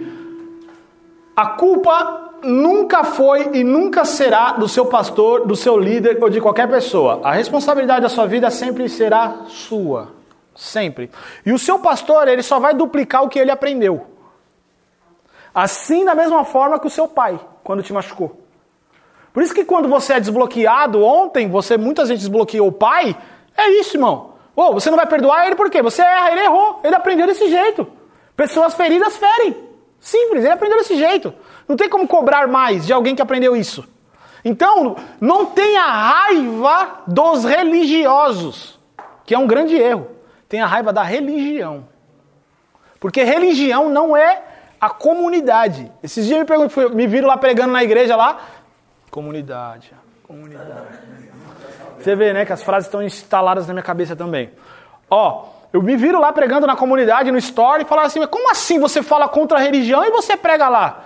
Religião não é um local, é uma mentalidade. Você pode fazer parte de qualquer comunidade sem ser religioso. Na verdade, você deve. Porque isso é muito importante. Não deve no sentido obrigatório. Deve no sentido que a Bíblia ensina, não vos deixe de congregar. É importante ter comunhão com os outros. Seja essa comunidade um local com quatro paredes, seja essa comunidade sua casa com reunião com. Porque a igreja se reúne, tá? A igreja não é um local, a igreja é as pessoas que se reúnem. Então, é muito importante. Quem acha que a partir de agora, ah, a partir de agora eu não preciso participar de comunidade nenhuma e eu vivo sozinho, você saiu da religião e entrou na arrogância. Porque você vive sozinho, você não precisa de ninguém. Só que a Bíblia diz que a plenitude está no. A Bíblia diz: Cristo em nós, esperança da glória. Nós, não em você. Nós. Plenitude está no corpo. Por isso que faz mal não participar de um- uma comunhão. Faz mal, sim. Te perde a, vai perder a salvação? Não. Fazer mal faz? Faz. Aí você vai escolher, aí entra o ponto. E às vezes a pessoa me pergunta, não, mas beleza, mas e se lá tem coisas religiosas? Aí entra um ponto. Primeiro, vai ser desafiador você encontrar uma comunidade que não tenha. Essa é uma grande questão. Segundo, sim, você deve escolher um lugar que é saudável. Esse dia eu estava falando com uma aluna e ela falou sobre dízimo e falou que é ensinado que o dízimo é do mal, que não dizimo é maligno, que não dizimo devorador. Você vai fazer o quê? Você vai chegar para o seu pastor, para o seu líder e vai conversar com ele. Não, pastor, eu não- concordo com esse ponto. Não, não. Se ele não te permitir questionar, ele é um alienador. Vaza. Homens que não permitem ser questionados são alienadores. Vaza. Agora, se ele está te ouvindo, te ouvindo, mesmo que ele está resistindo, ele está te ouvindo, calma, a crença é defendida, tá? Ninguém destrói uma crença assim, bum. Tem um monte de pessoa que está me ouvindo e fala assim, não, não, não, não foi assim que eu aprendi. Não, não, não, não, não, não. Porque é uma crença, a crença se protege. Ela começa a se proteger e se defender. Não, peraí, eu aprendi a vida inteira assim, me deixa aqui, me deixa aqui com a minha crencinha. E aí, ao pouco, ele, ele vai abrindo essa porta e ele te entende, você conecta essa pessoa a alguém que vai explicar, aí sim você permanece nessa comunidade, porque ela é saudável, porque o líder está preparado para se transformar. Por exemplo, é, uma vez eu perguntei qual é o único pecado que Deus não perdoa. Ele mostrou na Bíblia, não me pergunta agora que eu não vou lembrar, que o único pecado que Deus não perdoa é a blasfêmia contra o Espírito Santo. Sim. E aí eu fiquei meio sem entender, né? Eu questionei, mas acabou que eu não entendi o que realmente é. Porque às vezes eu me pego, eu me pego numa exclamação. Puta que pariu, meu Deus do céu. Eu acho que já é uma. Blasfêmia. Já é uma blasfêmia. Porque eu tô É. colocando um palavrão e, e Deus na mesma frase. Uhum. Blasfêmia é algo que é extremamente desafiador de ser explicado. Blasfêmia contra o Espírito Santo. É extremamente desafiador. Na verdade, eu até hoje não vi uma explicação plausível. Mas ontem o que, ontem, o, que o Alan falou, para mim, faz todo sentido. Blasfemar contra o Espírito Santo é alguém que não tem o Espírito Santo. Porque blasfêmia é uma ofensa intencional. Não tem como você ofender o Espírito Santo intencionalmente com ele dentro de você. Tanto que, quando Jesus disse isso, ele falou para os religiosos, para os fariseus, que não tinham o Espírito Santo, porque o Espírito Santo também não tinha vindo, certo? Então, o- o- os fariseus, Jesus estava curando no poder do Espírito Santo, os fariseus falaram que era o demônio. Então, eles ofenderam diretamente o Espírito Santo. O Espírito Santo curando, ele falando, é o demônio, não é, é o demônio. E de forma intencional, com muita ira no seu coração. Então, é desafiador demais. Só que pode ficar tranquilo que você não vai fazer isso. Se você se preocupa com isso, você não vai fazer. Se você se preocupar, já prova que você nunca vai fazer. Porque a blasfêmia é algo intencional, de ofensa. Você tem um temor a Deus instalado em você que você não vai conseguir. Então, primeira coisa, despreocupa com blasfemar. Porque isso não é blasfemar. Blasfemar é ofender o Espírito Santo. Se você nem você pecando, o Espírito Santo sai de sua vida. Então, blasfêmia é uma ofensa. Ofender diretamente o Espírito Santo. Era dizer assim, ó, você, Espírito Santo, não serve para nada, um merda. É tipo direcionar palavras a ele de muita ira. Você conseguiria fazer isso? E quando uma pessoa faz isso, ela faz movida na emoção com uma grande tristeza no seu coração. O Espírito Santo entende que não é a intenção. É a experiência que ela está vivendo. Então não se preocupa. Quem tem o Espírito Santo não, tem, não consegue blasfemar desse jeito. Agora, um outro pecado que a igreja, a comunidade. É. Outro pecado que a comunidade não aceita é o adultério. né? Então, ah, Benito, tem que aceitar o adultério? Não. Mas pode ver que para o crente só o adultério é pecado. Fala do suicídio também. né? Suicídio, hum, muito importante. Vamos entrar no próximo ponto que aí a gente entra em suicídio. Lei e graça. Beleza. O que é lei e graça? Que horas são? Rapidinho, que eu tô sem. Lei e graça, pessoal. Viver pela lei, viver pela graça. Viver pela lei e graça é o que a gente está conversando até agora aqui. Lei é viver na velha aliança, querendo fazer coisas para ser aprovado por Deus. Graça é entender que tudo já foi feito e eu vou viver porque tudo já foi feito. Isso é graça. Só que olha essa. Eu vou perguntar para você na verdade, né? O que é graça, na sua visão? Definição de graça. Favor imerecido, legal. Essa é o que todo mundo fala. E porque foi ensinado para todo mundo assim. Graça não é só o favor imerecido. Por exemplo, você não vai para o inferno, mesmo que você seja digno dele. Por quê? Pela graça? Pela misericórdia. A misericórdia de Deus é isso. Por isso que Cristo disse: Ah, se você soubesse que eu desejo misericórdia e não sacrifício. Que quer dizer o quê? Os fariseus, eles condenavam o pecador. Meu Deus, essa mulher adúltera, vamos apedrejar. Aí Jesus fala assim: Você tem algum pecado? Você, tem um, você não tem nenhum pecado na sua vida? Pode atirar a pedra. Automaticamente ele, bum, travou, tem um pecado. Aí Jesus não fala nessa hora, mas é isso que ele quer dizer: misericórdia. Os religiosos não têm misericórdia. Pecou, vamos apedrejá-lo. Não com pedras hoje, mas com palavras, que são piores que as pedras. Então, os religiosos não aceitam pecado. Principalmente se for pecado sexual. Ou, também está no meio, homossexual. Ou divórcio. Então, a gente precisa entender que graça é, presta atenção nisso, que agora a gente vai começar a entrar na, nas tretas aí do pecado. Graça é o poder de Deus que te dá a habilidade de fazer o que você antes não conseguia. Graça é o poder de Deus que te dá a habilidade de fazer o que você antes não conseguia. Uma das definições de graça. E por que isso é importante? Por quê? Porque antes você não conseguia parar de pecar. Aí você construía roupas de santidade. Roupas de santidade é boas obras. Eu me masturbei e vou orar duas horas agora. Roupas. É o que Adão e Eva fez, certo? Adão e Eva pecou automaticamente, pegaram umas folhas e se cobriram. Você tenta se cobrir perante a Deus por causa do seu pecado. Você erra, você falha, você faz merda, e aí você ou sente indigno de orar a Deus, ou começa a fazer coisas boas para compensar o débito. Entende? Isso é lei, porque você está querendo aprovar, ser aprovado por Deus pelo que você faz. Graça é quando você entende que Cristo já fez tudo e ele colocou um espírito dentro de você que transforma o seu caráter. Não é mais não fazer, é não querer fazer. É outra parada. Eu não maldigo o meu irmão mais, não é porque eu tenho que me refrear. Entende? Mano, que não tá de falar mal daquela pessoa, não, que não tá de falar mal daquela pessoa. Não, você não tem mais desejo de falar mal de ninguém.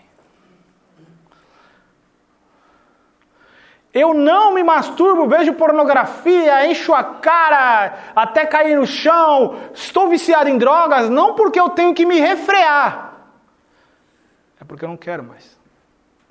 Isso não faz parte mais da minha vida. Isso é evangelho. O evangelho que aonde eu tenho que me refrear e colocar uma roupa grande, colocar uma burca para não fazer nada, que poder Cristo tem na cruz se sua saia tem maior poder que ele? Pode perguntar. Mas aí não é, não é o Espírito Santo de Deus para estar em você, para você não fazer isso daí? Sim, é isso que é a graça. É o Espírito Santo. É o Espírito Santo. E convencimento, é que a gente tem uma, uma definição errada de convencimento só. A gente convencer, a gente acha que é. Quero pecar, quero pecar, o Espírito Santo. Ah, não peca, não peca, não peca, não peca, não peca. Quero pecar, o Espírito Santo não peca.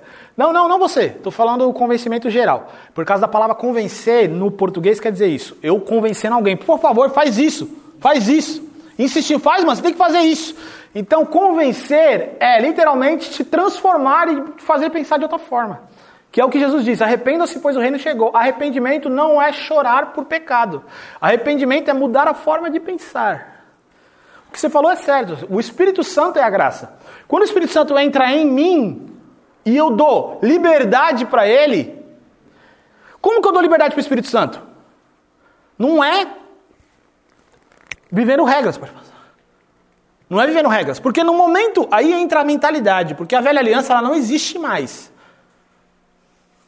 Só que a mentalidade existe. Assim como o povo não estava mais no deserto, no, no Egito, mas a mentalidade era de egípcio, de escravo. Então, a mentalidade da velha aliança existe. Como não dar liberdade para o Espírito Santo? Tentar resolver pela sua conta própria. Então você está vivendo uma vida que você tem vício em alcoolismo e você acha que o AA vai resolver. Mas Abner, isso é ruim? Não, não é ruim. Mas não resolve, irmão. Para sempre você vai ter que fugir do álcool. Sempre. Só que quando o Espírito Santo ele entra de verdade, você dá permissão e você não tenta fazer por onde. Meu Deus, Espírito Santo, eu estou indo lá, eu estou indo aqui, eu estou indo lá, eu estou indo lá, eu estou fazendo de tudo. O Espírito Santo fala, ah, quando você parar de fazer, eu faço.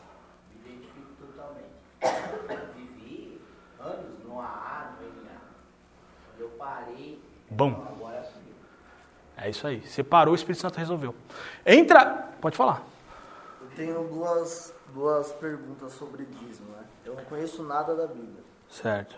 É, primeiro, por exemplo, eu, eu, eu tinha muito isso de dizimar e tal, tinha que separar os 10% ali e tal, não sei o quê. E aí ficava com aquilo na cabeça, às vezes usava os 10%, não sei o que, ficava, puta, tem, tem que preencher, no mês É. que vem eu, eu coloco a mais. Do 20, tá? né? É. Só que até então minha vida era toda ferrada. Aham. De um, de um tempo pra cá, depois que, que eu tive essa experiência com Deus, eu, eu não dizimei durante, eu acho que uns seis meses, mais ou menos. Mas não porque eu não queria, não proposital. Porque eu não estava frequentando nenhuma comunidade e aí eu não me atentava a isso. Só que foi um momento que eu mais prosperei na minha vida inteira, assim. Uhum. Na, na minha história, da minha família e tudo mais. E aí, tipo, eu ficava me perguntando, falei, meu Deus, mas eu não tô dizimando, quem que tá me, me abençoando, então? Aham. Tá ligado? Tipo, então tinha muito isso. E aí, é, a outra pergunta que eu tenho é, eu tinha, eu tinha vontade, às vezes, de pegar, pô, sei lá, separei X valor pra dizimar esse mês, mas eu passava na rua, eu tinha vontade de comprar, sei lá, cesta básica, cobertor, pra dar pra essas pessoas. Eu falava, meu, eu acho que vou pegar meu dízimo e dar pra essas pessoas, porque naquela igreja tal, naquela comunidade tal que eu frequento, eu não, não confio muito e tal. Eu me encontrei há, há pouco tempo atrás na Maed. Uhum. Mas até então eu estava fugindo de igreja. Eu ia num domingo num culto numa igreja, num domingo no outro. Sei aonde? Sei aonde? No, na comunidade. Beleza. Então a minha dúvida, a primeira é essa, tipo, é, eu, eu ainda me sinto meio que em dívida. Com Deus. É, com Deus, porque tipo, o tempo que eu não dizimei foi o tempo que eu mais prosperei. Legal. Beleza. Isso é muito importante que ele está falando aqui. Então, a primeira questão é, ele não, ele dividia os 10%, ficava na treta lá com os 10%, certo? E, e sentia, e sentia débito com isso quando não conseguia fazer, e, enfim, boas obras, tentava compensar com os 20% na outra vez, e tal, tal, tal, tal, tal. E primeira treta foi, se eu não estou dizimando, quem está me abençoando, né? Que é um ponto importante, essa frase é muito importante. Isso que você falou é muito importante. Se eu não estou dizimando, quem está me abençoando? Aí entra um ponto. Você já tem tudo no- em Cristo. Você só se apropriou de alguma forma. Alguma coisa que você fez que você se apropriou. Fez não. Uma coisa que você creu. Porque o que muda é o que você acredita. Tem muitas pessoas que não, não, não acreditam em Cristo e tem dinheiro adoidado.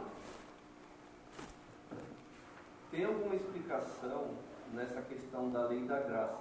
Como se, é, como se Deus mudasse de, de ideia de ter feito primeiro a lei, Hum. errado, agora eu vou fazer a graça. Show. Foi, é, não sei se é a palavra certa, ele se arrependeu. Deus mudou, se Deus mudou. Se Deus mudou, legal. Tem gente que fala, o Deus do Velho Testamento, né? Eu ouço isso. É o mesmo Deus, tá? Mas você vai entender o que mudou. E vai ter uma ativação aqui que você vai entender perfeitamente o que que mudou. Acho que é por isso que fala que Jesus é um plano perfeito. Perfeito. Jesus não foi perfeito. Hum, aí, ó, a mente, a mente parou de bugar e está construindo aí. É. a lei, ó. Deixa eu só ver porque eu não. Eu só coloquei uns temas aqui para não esquecer. Passa aí, só para eu ver o que é o depois. Isso aí eu já falei bastante. Pode passar? Tá, deixa aqui. Que aí pra eu não. Tem coisa que eu não posso esquecer, eu deixei aqui. Mas eu não sigo muito isso aí, é só pra não esquecer. Então, a lei é viver pela minha força. A graça é deixar o Espírito Santo viver sobre mim. No ponto que você falou sobre o dízimo, entra uma questão grande no dinheiro. Porque a única coisa que Jesus falou que pode lutar contra a o primeiro lugar de Deus na nossa vida é o dinheiro. Por isso que dizimar e ofertar por obrigação não funciona. Mas reter também não funciona. Porque é a mesma. Você está com o Deus no dinheiro. Só que não tem a ver a ação, tem a ver com o que está aqui dentro. Entende? Deus, ele pode liberar as coisas da. da... É que eu ainda não entrei nesse ponto, mas Deus já liberou todas as coisas. Tudo que você precisa já foi feito. Tudo. Você se apropria disso pela fé. Então, fé é crer e agir como crê.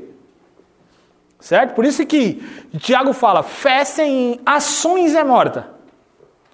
Só que o problema é que a gente faz as ações sem a fé. Porque se você dizima 10%, acreditando que a regra te prospera, você está fazendo ação sem fé. Quando você oferta a Deus lá, seja na, na comunidade, seja na, na pessoa na rua. Mas, eu tenho um exemplo hoje, eu vi um um- uma conversa do, do- de dois amigos falando o seguinte: o cara tinha 100 reais na conta e, a- e ele tinha que pagar 300 reais de conta no outro dia. Só que é um cara que já vive num nível de dependência de Deus que todos nós temos que aprender. Então, ele estava em paz. Que a fé dá paz, tá? Quando você fala, tipo, ah, amanhã eu tenho uma conta para pagar, eu tenho fé. Eu tenho fé. Não, isso não é fé. Você está tentando ter fé. A fé traz paz. Ansiedade é contrário da fé. A ansiedade é a dúvida se Deus vai fazer. Então essa pessoa estava em paz. E ele chegou para a esposa dele e falou: Estou em paz. E ainda usou um ponto. Ele falou assim: A Bíblia diz para nós pedirmos o pão de cada dia. Hoje é um dia, amanhã é outro, então eu peço amanhã. E aí, aconteceu uma coisa: ele tinha 100 reais na conta. E ele falou assim: Esses 100 reais não pagam a conta. Então eu vou ofertar. E eu vou falar uma coisa para você: o que não é colheita na sua mão é semente. Se você tem 200 reais na conta e esses 200 reais na conta resolve seu problema? Não, então é semente. Semeia em alguém. Semeia na comunidade, semeia na pessoa que está passando necessidade, semeia.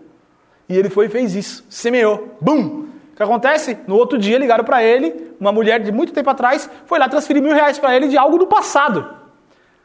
Aí ele falou: Olha como Deus prospera. Ele pegou os 300 reais, pagou a conta e semeou 700 de novo. Só que ele está agindo com fé, não por regra. Entende?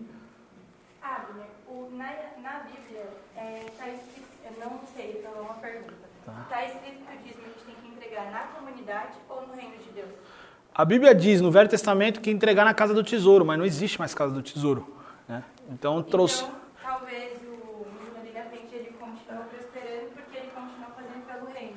Não, não necessariamente ele entregou isso dentro de De uma comunidade, é. O dízimo não é mais entregue dentro de uma comunidade, porque a casa do tesouro ela não existe mais.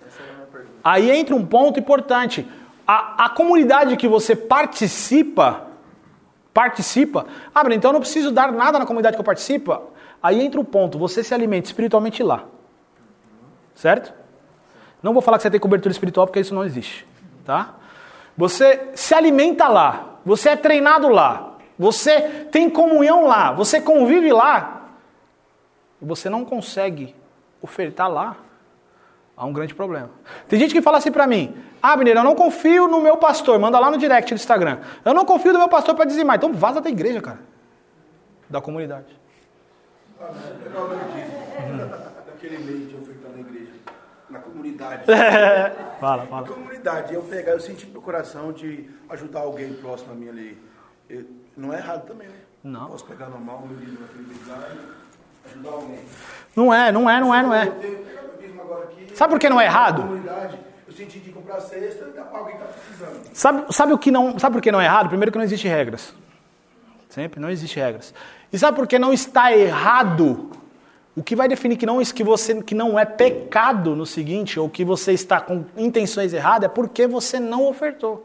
Então entra esse ponto. Por que eu não ofertei na comunidade a qual eu participo? É porque eu não confio na pessoa que está lá de frente, ou não. Eu só senti no meu coração de entregar para outra pessoa. Tem problema nenhum. Paz. Agora, uma coisa que eu digo é: se você não confia na pessoa que está lá na frente, mano, nem lá você deveria estar. Como eu estou em um lugar sendo alimentado na pessoa que eu não confio? Faz sentido nenhum. Entende? Aí você não sai, sabe por que você não sai? Você está com medo de ser amaldiçoado. E eu vou falar uma coisa para você, tá? Líder que exige lealdade a si é um líder que está fazendo um papel de anticristo. Líder de verdade conecta você a Cristo, não a Ele. É isso. Líder conecta. Líder conecta. Tudo que eu vou falar aqui, eu vou falar com uma, com uma convicção que eu tenho que vai parecer. Às vezes, você fala, ah, mas você fala de um jeito que parece que aliena. Eu falo porque eu creio. Tudo que você crê. Uma vez um homem saiu de casa, vou te contar essa história para você entender. Uma vez um homem saiu de casa para ouvir um grande pregador. Daqueles heróis da fé. Só que esse homem não acreditava em Deus. E aí a mulher viu a vizinha e falou assim: Nossa, mano, por que você está indo lá ouvir o cara? Você não acredita no que ele fala. Aí ele falou: É, mas ele acredita. Todo mundo quer ouvir quem acredita no que fala. O problema é que você fala do evangelho de Deus sem acreditar nesse evangelho. Eu acredito no que eu falo, eu vou defender até as unhas e dentes, mas você tem que fazer o filtro de tudo que eu falo. O que é bom para você, você fica. O que não é, acabou. Você joga fora. Então não existe regras e normas. Toda vez que você perceber que você está tentando fazer algo para ser agra agradar a Deus no sentido ruim ou ser aprovado por Deus, você está vivendo religião. E outra coisa que você, prova que você está vivendo religião é se. Entende isso? Isso aqui mudou minha vida. A religião e a mentalidade racional, que é a mentalidade humana e a mentalidade religiosa, as duas são baseadas no temor aos homens. Isso você vai entender muito graça e você vai viver o evangelho livre. Se você não dizimar porque você está com medo que o seu pastor vai ver que você não dizimou, você está com medo de quem? Religião. Simples. Se você não oferta porque você sabe que Deus te proporcionou tudo, mas meu, Deus me proporcionou tudo e eu não estou fazendo nada com esse dinheiro. Você está com temor a quem? a Deus. Isso é evangelho. O evangelho é temor a Deus. Você deixar de fazer algo por temor a Deus. Eu não, eu não vou parar de me masturbar, eu não vou parar de beber, eu não vou parar de, sei lá, me prostituir, porque as pessoas vão falar de mim. Mas sim porque o meu relacionamento com Deus será atrapalhado. Entende? Por isso que eu não falo sobre a questão de salvação. Sabe um dos problemas da religião, da questão de salvação? Então, até uma treta ontem, aqui legal, que eu sempre gosto de treta, sou uma pessoa que gosta de treta. Mas treta que faz sentido, tá? Treta que faz sentido. Tipo assim, a pessoa começa a discutir de pontos teológicos, eu não. Porque pontos teológicos ninguém vai abaixar a guarda. A pessoa defende o ponto teológico dela e o ponto teológico dele. A não ser que o ponto teológico faça um sentido no final. Se faz um sentido no final, eu fico ali, mano. Hum, peraí. Agora se eu vejo, ah, é isso, é isso, é aquilo, é aquilo, cada um querendo provar o seu, eu falei, ah, fica aí vocês dois, eu saio fora. O ponto é, salvação. As pessoas têm medo de perder a salvação. E elas não erram novamente porque têm medo de perder a salvação. Eu acredito que só existe um meio de perder a salvação. Novamente, o que eu acredito, tá? Faça o seu filtro. Negar Cristo. Negar Cristo não é não andar com a Bíblia debaixo do braço na, na rua, tá? Negar Cristo é realmente dizer assim: Cristo não é filho de Deus, ele não veio ao mundo e não morreu pelos meus pecados e não ressuscitou. Com convicção. Se você falar isso, o que, que te salva? É a ressurreição. É a morte e a ressurreição. No momento que você nega ela, acabou.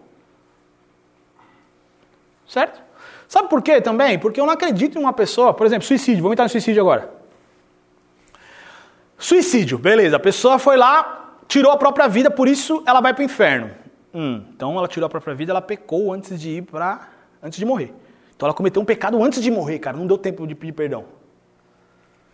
Imagina uma pessoa que acredita nisso, como ela vive.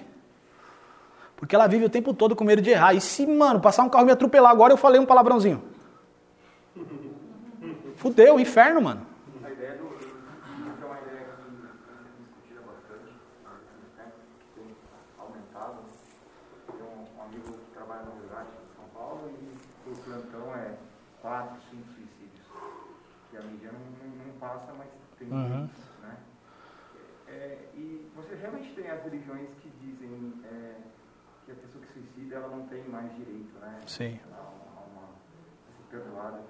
E eu, enquanto profissional da área de saúde, entendo que uma pessoa que chega no ponto de suicídio ela já não está mais ali. Uhum. Não, não, a decisão já não está mais tanto pertencendo a ela. Então fica meio com, com, com não é uma decisão consciente, né? Porque uma pessoa que, que tira a sua vida, ela não está tirando a sua vida, ela está querendo tirar a dor que ela sente. Oi? Também. É uma opressão mental. É de, mano, não tem como você tirar a sua vida se não seja influência por demônios. Só que as pessoas veem demônios como uma forma, tipo, ah, o demônio tomou conta da pessoa e virou lá de ponta cabeça.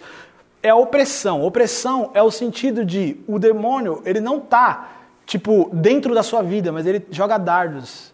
Ele usa situações Porque o mundo espiritual é real. Uma coisa que você não pode deixar é.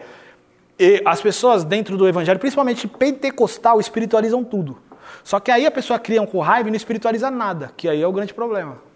O mundo espiritual é real, extremamente real. Ao mesmo tempo que eu tô. E o mundo espiritual não está lá em cima e lá embaixo. Eu estou falando com ele aqui, em volta de mim tem demônios, anjos, tudo acontecendo. Vocês já assistiram Constantine? O filme Constantine? Lembra a parte que ele acende o negócio lá e aparece um monte de demônio? Aquilo é o mundo espiritual. Anjos e demônios o tempo todo. Aqui, ó. Só que eu e você não enxerga. Só que só da, daqui até aí existem anjos e demônios. É um mundo paralelo. Então não tem como uma pessoa tirar sua própria vida porque ela quer, cara. A maior, a maior ação que nós temos é de sobrevivência. Você trabalha e tem um emprego ganhar dois mil reais por quê? Sobrevivência. Então como que você vai lá do nada e tira a vida? Então a pessoa está passando por opressão e lógico, entra a questão dos todos os conflitos emocionais ela está querendo arrancar essa dor, certo? Então como eu posso dizer que essa pessoa vai fazer isso e vai para o inferno? Aí abre, você pode dizer que não foi? Também não.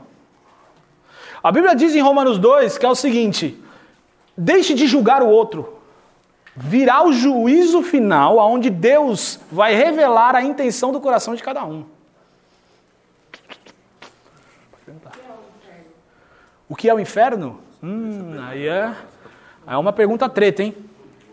Eu, eu vejo como inferno, eu não sei se é um local, a Bíblia não fala que é um local, eu vejo que é um lugar de tormento. Apenas isso.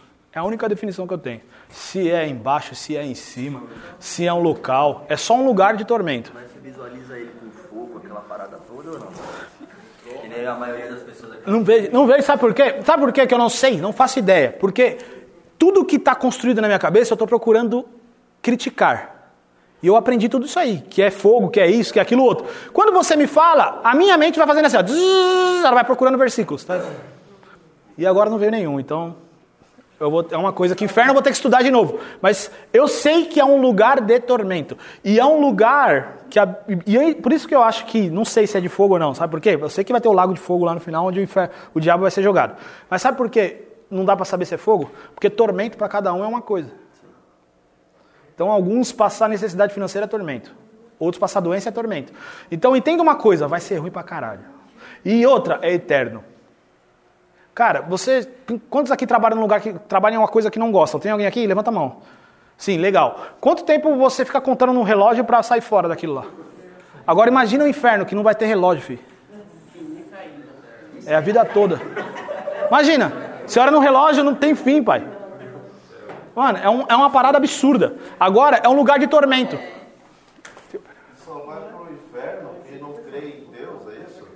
Não vai para o vai o inferno quem não passa pela crucificação de Cristo, quem não crê em Cristo, na ressurreição, na morte e ressurreição dele. Porque é isso que. Aí entra um ponto. Isso aqui, vamos entrar aí. Entenderam o suicídio, né? Entenderam ou não? Tem dúvida ainda? É, suicídio é uma coisa criada, é um dogma criado dessa questão: suicídio vai para o inferno. Só que se a gente pensar que suicídio vai para o inferno, eu não posso é, fazer nada de errado antes de tomar um tiro. Porque eu acredito que suicídio vai para o inferno porque a pessoa pecou antes de ir. Automaticamente, é só suicídio que é pecado? Qualquer pecado que eu cometer e morrer, tchau. Então você vive com medo. Eu não tenho medo. Eu não tenho medo de morrer. Toda vez que eu penso em morrer, eu penso o quê? Na minha esposa, no meu cachorro agora, na minha mãe. Agora, medo? Medo Medo de morrer não tem. Por quê? O espírito da morte, igual no UTI. Uhum. O espírito da morte tomou conta daquela pessoa naquele momento, pode ser isso ou não? Pode. E igual ele falou da experiência do amigo dele ontem, eu já tive. Trabalho no Valeu, mano. né? E teve um dia que eu vi um vulto, acho que não sei se já contei com vocês. Eu vi um vulto e tinha sete pacientes internados. No mesmo dia, ainda eu senti, sabe, aquele negócio espírito de morte. E aí eu comecei a repreender, mas no mesmo dia era quatro pacientes faleceram, de sete. Foi um atrás do outro, como se tivesse. Aí, a gente, aí o pessoal fica brincando, né? É, porque é sexta-feira 13, passou a coisa, não sei o quê. Mas eu tinha sentido de manhã, tipo, uma coisa horrível, um espírito de morte. E foi assim, a gente arrumou um corpo, levava, arrumava outro, levava. E eram pacientes que estavam internados há dois, três tinha um que tava quase seis com a gente. E aí a gente falou, caramba, foi todo mundo de uma vez? E dito e feito, foi um. Só dava tempo de limpar, sabe? Sim. Isso é real, como a gente falou, o mundo espiritual é real. O mundo espiritual é real, o mundo espiritual existe e por isso que você tem que levar muito a sério isso. E é muito importante você prestar atenção no, depois da nossa ativação, do, depois do almoço, vai ter a parte espiritual. Mas a gente não consegue ver com os nossos olhos, né? Igual ela falou, você viu o espiritual. Consegue. Na verdade, não é que você não consegue, você não consegue ver com seus olhos naturais, mas você tem olhos espirituais que precisam ser despertados. Então você consegue sim quando você tem olhos espirituais. Tem pessoas que enxergam outras coisas a mais que outras. Porque tem pessoas que têm a parte da intuição que você vai aprender depois mais ativada que outras. Então, já viu aquela pessoa, nossa, eu estou sentindo algo e acontece? Porque você- uma coisa que você tem que entender, eu vou fazer essa pergunta, acho que eu vou dar uma. Só, eu acho que provavelmente meu pai ia fazer essa pergunta, mas eu vou matar essa pergunta sua. Vocês têm um espírito? Sim ou não? Ia, né? Você não ia? Ia fazer. É, Mas eu preparo para ele, para ele vir mais. Vocês não têm um espírito, vocês são um espírito. E isso, quando você entende a diferença disso, é absurdo. Por isso que eu não concordo com as pessoas que falam que você é o que você é na alma. Você é espírito. A alma é o que, como você transmite isso para o mundo. E claro que a alma desconfigurada, não dá tempo de entrar nisso, mas o espírito, ele traz o que Deus fala e a alma traduz. Se você tem alma com conflitos, crenças, por exemplo, meu pai fez uma bosta comigo, abusou sexualmente de mim. Não acredito em nenhum homem, nenhum. Automaticamente, quando Deus fala, a sua alma desconfigurada traduz tudo errado. Esse é o problema da alma. Por isso que é o importante que você fez ontem. Resolver- as tretas emocionais. Porque se você não resolve as tretas emocionais, você lê que Deus fala tudo errado. Tudo errado. Tudo que Deus fala, você lê errado. E não é Deus que está falando errado, é você que está lendo errado. Você enxerga dessa forma. Por isso é importante, tá? Mas não dá para entrar nessa parte muito fundo. E gente está falando de crucificação, depois teve uma pergunta aqui. Qual foi a pergunta que você fez mesmo? Pessoas que enxergam Isso, é. A, a pessoa tem uma- uma intuição mais ativada que outras. Só que todas. Só que todas as pessoas podem ativar essa intuição. E na verdade, a maneira que Deus fala com você. Isso aqui é importante. A maioria de vocês nunca vão ouvir a voz de Deus. Nossa, sabe, né? Logo. Porque muita, a maioria das vezes Deus não fala através de voz. É intuição. E a- só que sabe qual que é o segredo? É que você sente que você tem que fazer aquilo. Deus falando. Mas quando você vai falar com alguém, o que, que você fala? Eu ouvi a voz de Deus. Por isso, a voz de Deus não é algo de Vinícius. né? Faça isso. Mas a intuição é tão forte que parece que você ouviu a voz. Pode falar. Vou dar um exemplo disso, que pra mim foi muito forte essa semana e tá fazendo todo sentido agora. Eu tava no shopping e a minha irmã tava gestante e eu vi um macacãozinho. Aham. Na hora que eu vi aquele macacão, eu queria comprar.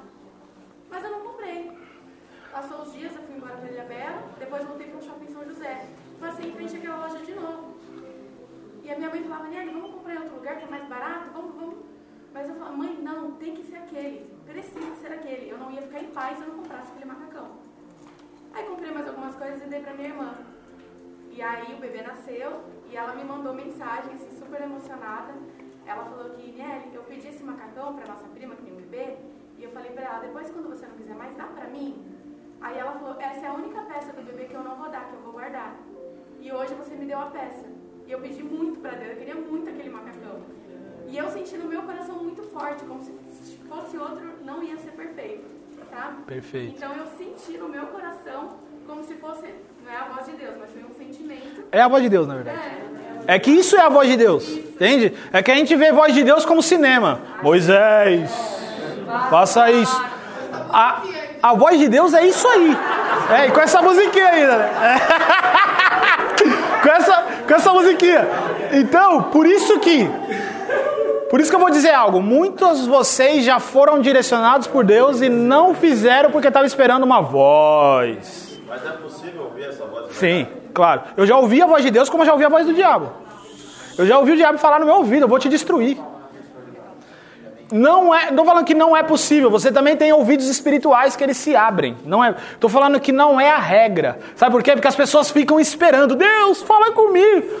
Tipo, Deus, mano, já tantas vezes eu já te trouxe. Quantas vezes você não estava ali, você sentiu de fazer algo? É Deus, filho. É Deus. Se engana quem acha que é só com grandes coisas, né? As coisinhas cotidianas, do dia a dia, um livramentozinho, uma coisinha, sempre ali.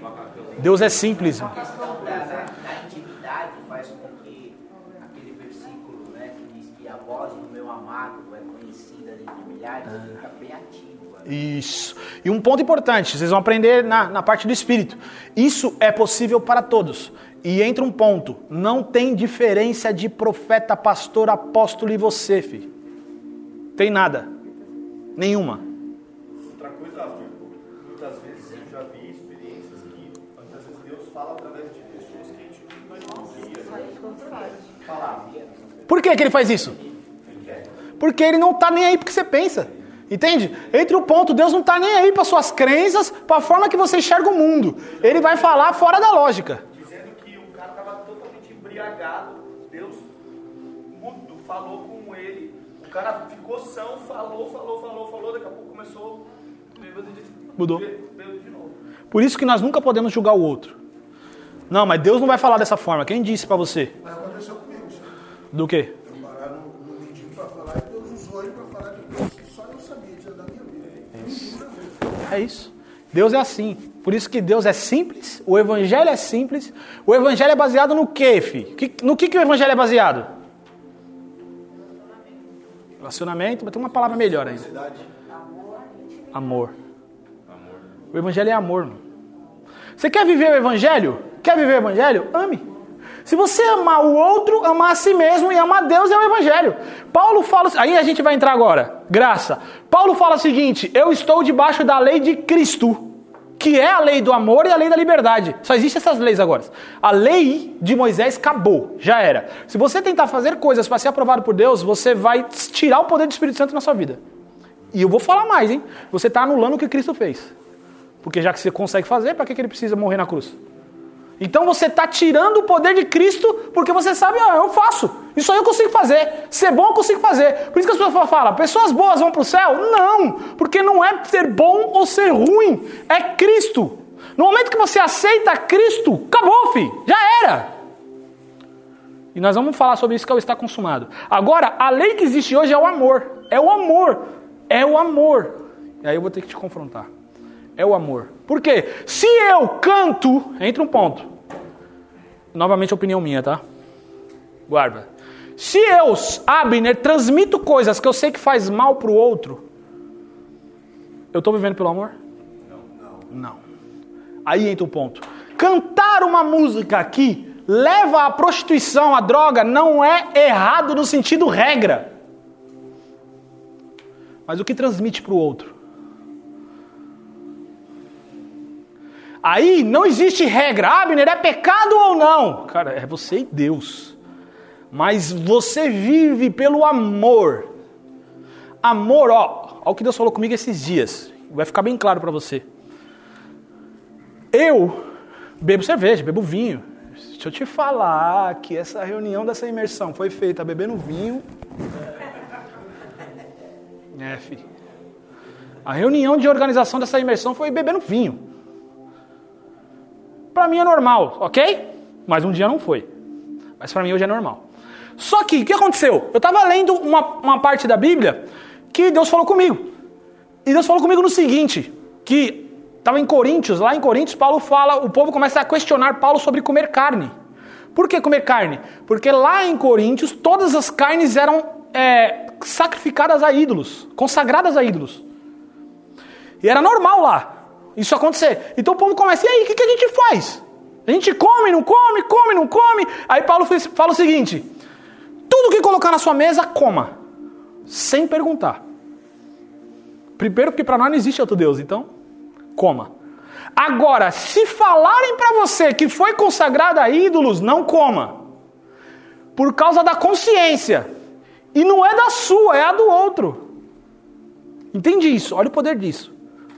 Eu sou uma pessoa que eu literalmente não estou nem aí porque você pensa de mim. Então, para mim, esse versículo foi muito difícil. Porque Deus falou o seguinte: não é para você comer por causa da sua consciência, é por causa da do outro. Porque quando você come carne perto de outro que não tem esse entendimento, você pode ser uma pedra de tropeço. E aí Paulo fala: se comer carne fizer com que o outro irmão peque, não coma. Aí eu entendi um amor visto na prática. Porque eu fui no casamento do Rafa e da Cássia e lá tinha bebida à vontade. Só que tinham pessoas que eu sei que me olham como referência. Se eu beber, ela não vai entender, então eu não bebi. E eu não bebi não é porque é pecado, é porque eu tinha amor ao outro. E para mim isso é muito desafiador, você não tem ideia. Porque o que você pensa, o que você deixa de pensar, mano. Hum. Então, mano, para mim fazer isso foi baseado no amor. Por isso que o evangelho verdadeiro é o amor. Tem regra nisso que eu fiz? Não tem regra, é o amor. Você tem que começar a avaliar se você ama ou não ama. É isso. Quando você ama o outro, você vai saber o que você tem que fazer. E você vai saber o que não é para fazer. Porque você ama. Para com essas porra de pergunta do que pode ou não pode. Você pode fazer o que quiser. Mas o amor dentro de você vai te direcionar o que fazer e o que não fazer. O amor, ele é intuitivo, porque o amor, ele é Cristo em você. E você ouve Cristo de que forma? Intuição. Então, o amor de Deus, o Espírito Santo, só que para você viver isso, você precisa deixar. Você chegar para Deus e falar assim: Deus, eu entendi hoje que é o amor. Eu deixo o amor agir na minha vida. Começa a me dar intuição, começa a me dizer o que fazer e o que não fazer. Porque você não está fazendo para agradar a Deus, você não está fazendo para ser aprovado. Você já é, você já é tudo o que Ele quis que você fosse. Você não é um erro. Só que você faz agora por amor ao outro. Por exemplo, eu deixar de castigar o meu filho, porque eu fiquei com dó dele, de, tipo, ele cometeu algo errado. Hum. Ele está fazendo algo que está errado. O que ele fez é errado. E eu deixar de, de castigar ele por amor que eu tenho ele, eu vou ficar com, mano, vou ficar com dó dele, vou ficar com raiva. Aí eu vou e faço uma coisa que, tipo assim, você tá aí, meu sonho está aqui. Às vezes, meu filho tem coisa que não é para ele fazer, mas ele acaba deixando fazer. Aí fala, ai, Deus, porque você deixou. Mas porque eu amo, eu fiquei com dó dele. É certo isso daí? Então, aí você não é amor, é dó. É outra coisa. Porque Deus, Deus, quando ele ama, e ele fala, eu disciplino aquele que amo. E uma das coisas que entende, pai que não disciplina filho não ama. Porque, tipo assim, a menina tem que seguir de alimentação. Não, pera, pera, eu, eu já, eu já entendi, eu já entendi esse ponto, eu já entendi. Entende o ponto? Amor, quem ama, disciplina. Quem ama, disciplina. Quem ama, disciplina. Porque quando a Bíblia fala que se você joga a vara nas costas do menino, você livra ele do inferno. Presta atenção nisso, hein? A, a vara nas costas do menino livra ele do inferno. Sabe por quê? Porque a criança só aprende quando ela ouve não. Quando ela tem disciplina. Se cachorro é assim, eu tenho cachorro, filho. Cachorro começa a latir pra mim, ó. Bicho tá latindo aqui, eu tô olhando pra lá. Bicho tá latindo aqui, eu tô olhando pra lá. Pergunta se ele late pra mim hoje. Agora, pessoa. Ai, por que você tá latindo? Ai, por que... Automaticamente ele latiu, você deu atenção. Ele entendeu que o latido dá atenção. Acabou, filho. Ele vai latir no seu ouvido pra sempre. Se cachorro prende assim, mano, imagine criança. Uhum. Eu acredito assim. Às vezes a pessoa é alcoólatra a vida toda. Né? Certo. E aí ela tem um encontro com Cristo, ela realmente luta com aquilo que ela tem vontade. Se eu, por exemplo, chamar essa pessoa para jantar em casa um churrasco e eu oferecer bebida a ela, eu, tô, eu posso fazer com que ela volte a ter um problema e desencadear agressão dentro de casa, voltar aquilo que ela era antes. Sim, aí. Porque eu acredito que assim, as pessoas têm fraquezas. Sim. Isso. Aí não entra na questão, se a pessoa voltar, ela não. Tá, e aí entra dois pontos. Você, ele entrou e você entrou em um. Primeiro, quando você acredita no estar consumado, acabou a treta, mano. Ela não tem mais problema. Nós vamos entrar nisso. Só que para crer nisso precisa ser louco, tá? Agora, você vai receber essa intuição no seu coração. Quando você estiver com ela, o Espírito Santo vai falar: Não faça isso. Não faça. Porque quando a pessoa entende estar consumado, a treta acabou, mano.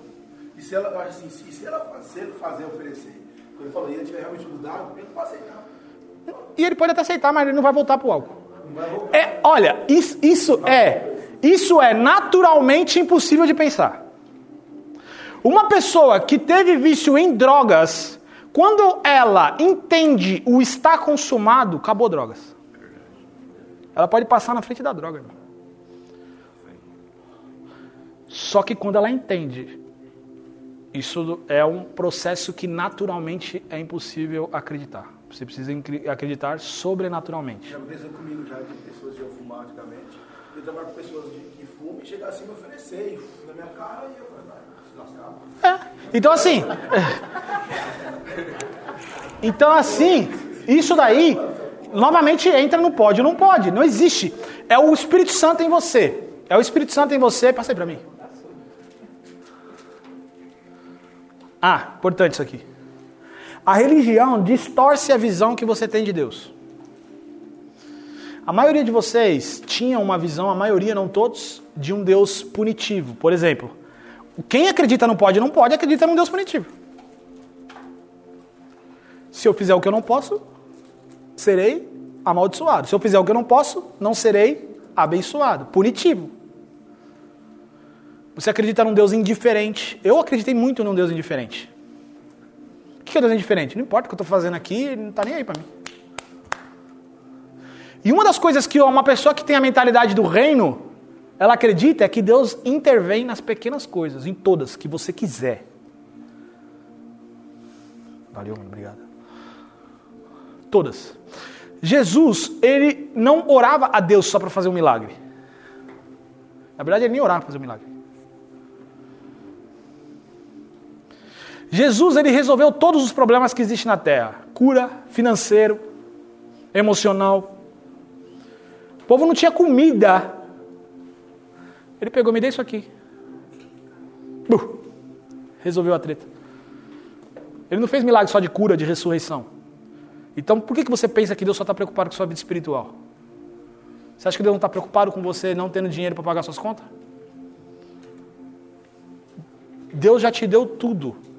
Mas aí é você se apropriar disso. Qual é a visão? Lembra do, do Alan Quem é Deus para você? Como você define Deus? E a pior é, coisa é quando você fica, eu defino Deus é tudo. Deus é Pai. Deus é maravilhoso. Se isso é uma verdade, ok. Mas são respostas automáticas. Quando eu fui no treinamento dele, eu falei: Deus para mim é um menino com o poder nas mãos, brincando com esse poder.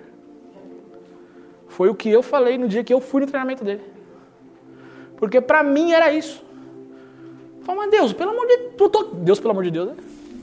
Deus, eu tô aqui passando uma situação, mas você não faz nada. Essa era a visão de Deus. E aí, quando eu falei isso, ele falou, indiferente, né? Eu falei, é, indiferente. Então, para mim, foi essa a definição de Deus. Quem é Deus para você? A religião destruiu Deus na sua cabeça. Deus é amor, Deus é pai, Deus é cuidado. Só que muitas pessoas, quando eu falo isso, não conseguem nem ter essa sensação. Acabou, não tem. Porque foi a religião. Por isso que eu odeio a religião. E a religião é mais perigosa que o diabo. Porque o diabo não tem poder nenhum contra você. Só que um falso ensino tem. O ensino errado transforma crenças erradas. O diabo não tem poder sobre você. E, se, e vou falar uma coisa para você. Outra coisa que a religião te ensinou é que você, presta atenção nisso, hein? Que você tem que lutar contra o pecado. E eu sou uma pessoa que eu lutei contra o pecado. Hein? E perdi todas as vezes. Eu não sei qual é o seu, mas o meu era sexual. Treta. Mente pornográfica. E eu não estou falando de ver pornografia, estou falando de mente. Ninguém precisa ver. É só olhar uma mulher e ver ela pelada normalmente, naturalmente. E eu percebi uma mudança grande foi esses dias. Esses dias eu percebi uma mudança grande. E sabe como que eu percebi a mudança? Ela tinha acontecido, eu não tinha visto. A mudança é isso. A mudança não é tipo, nossa, mudei agora. Nossa, Vai passar duas semanas e você vai ver que você não sente mais certas coisas. Mas foi quando eu entendi o estar consumado. Não foi quando eu tentava não ver pornografia. Não foi quando eu tentava, é, tô com vontade de me masturbar e vou fazer outra coisa. Tomar banho gelado. É isso que meus líderes ensinavam antes. Toma banho gelado, faz jejum. Eu fiz um jejum de 40 dias sem comer nada. Depois de 40 dias sem comer nada, eu caí no meu pior pecado. Não resolve. Sabe por quê? Porque eu jejuei tentando achar que o jejum resolveria o problema. Não é o jejum, é o estar consumado. Não tem nada a ver com o jejum. A Bíblia te ensinou. A Bíblia não, desculpa. Uh, meu Deus. A religião te ensinou que você tem que lutar contra o pecado. Aí sabe qual versículo que você usa? Quando Paulo fala o seguinte: Aquilo que quero fazer, não faço. Aquilo que não quero, eu faço. E se faço o que não quero, não sou eu que faço, mas o pecado que habita em mim. Só que Paulo, ele estava falando isso como um argumento de alguém que vive debaixo da lei. Ele estava demonstrando a luta de alguém que vive debaixo da lei, debaixo da velha aliança. Porque ela quer fazer o que, que quer e não consegue. Aí ela não quer fazer e faz, porque o pecado habita na pessoa. Agora eu te pergunto: se Cristo morreu pelo pecado, ele habita em você? Então esse versículo não faz sentido. E Paulo termina, termina não, que aí é um grande problema. Uma das coisas que eu ensino no meu método é que o problema é que você lê a Bíblia por capítulos e versículos. Só que a Bíblia não foi escrita por capítulos e versículos. Aí você acha que Romanos 7 terminou um assunto. Nem na ordem que ela está. Nem na ordem que ela está. Então Romanos 7, Paulo estava falando de eu luto contra o pecado, mas Romanos 8 ele começa, não há condenação nenhuma para aqueles que estão em Cristo. Aí você acha, não, começou outro assunto. A Bíblia não é dividida em capítulos e versículos originalmente. Aquilo ali foi feito daquela forma para ficar mais fácil de achar os textos. Paulo estava falando do mesmo assunto. Paulo estava falando, o pecado foi resolvido, para de lutar contra o pecado. Eu vou pedir para você fazer uma coisa, por favor. Feche seu olho. É rapidinho, esse aqui é um minuto. Feche seu olho.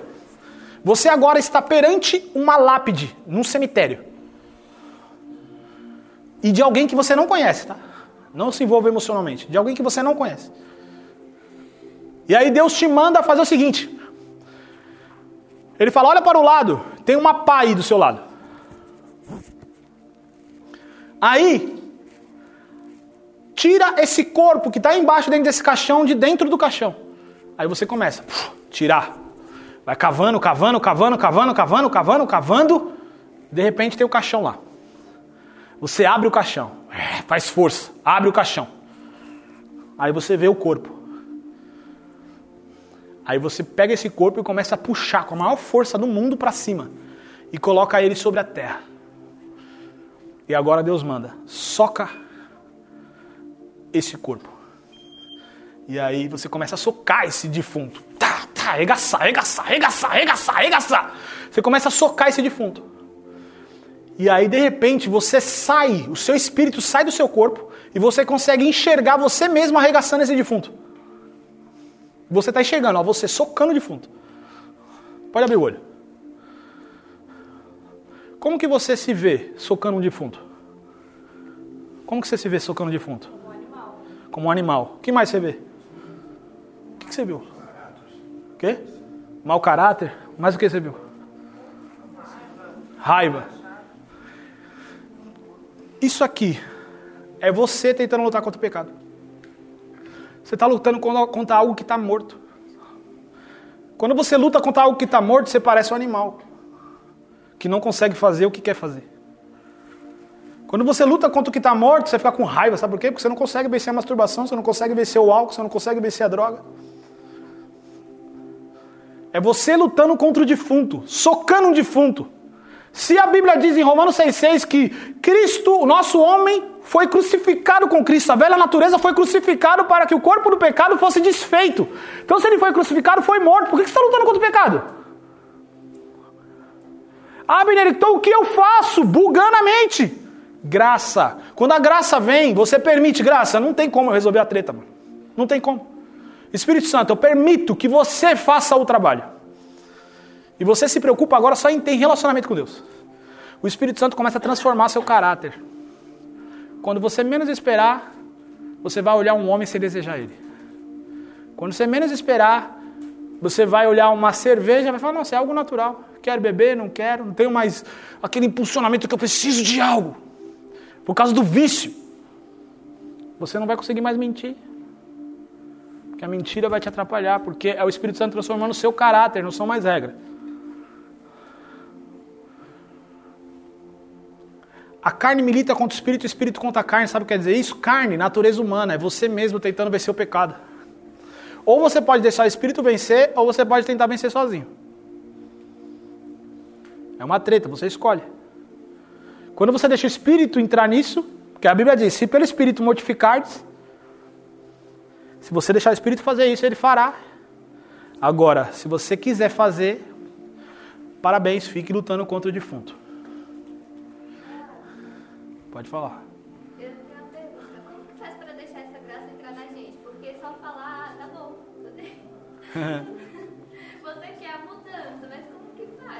Legal. Boa Tem pergunta. algum método, algum exercício? Aqui, ó. Oração, jejuar. Aqui nós estamos no final, vai, vai, vai resolver isso aí. Está consumado. O que quer dizer está consumado? O está consumado quer dizer tudo foi feito, acabado, resolvido. Vou te dar só duas, dois exemplos de estar consumado, tá? Como ele é usado. A palavra tetelestai no, no, no, no grego. Tetelestai é a palavra, é uma palavra só. No português é dividido está consumado, duas palavras. Mas no grego está consumado é uma palavra só. Tetelestai, que é o que está lá no, no pescoço do Vitinho ali que ele escreveu. Tetelestai. O que quer dizer tetelestai? Era uma palavra que era usada em diversos pontos diferentes. Não foi só Jesus que usou essa palavra. Vou te dar só dois, tá? Um, um homem tem uma dívida com um comerciante. Um hebreu na época, um judeu tinha uma dívida, um romano tinha uma dívida com um comerciante. E ele ficava alienado àquele comerciante, igual seu carro, né? Igual o meu também. É, fica alienado ao comerciante. Você está preso a essa pessoa. Você se torna escravo.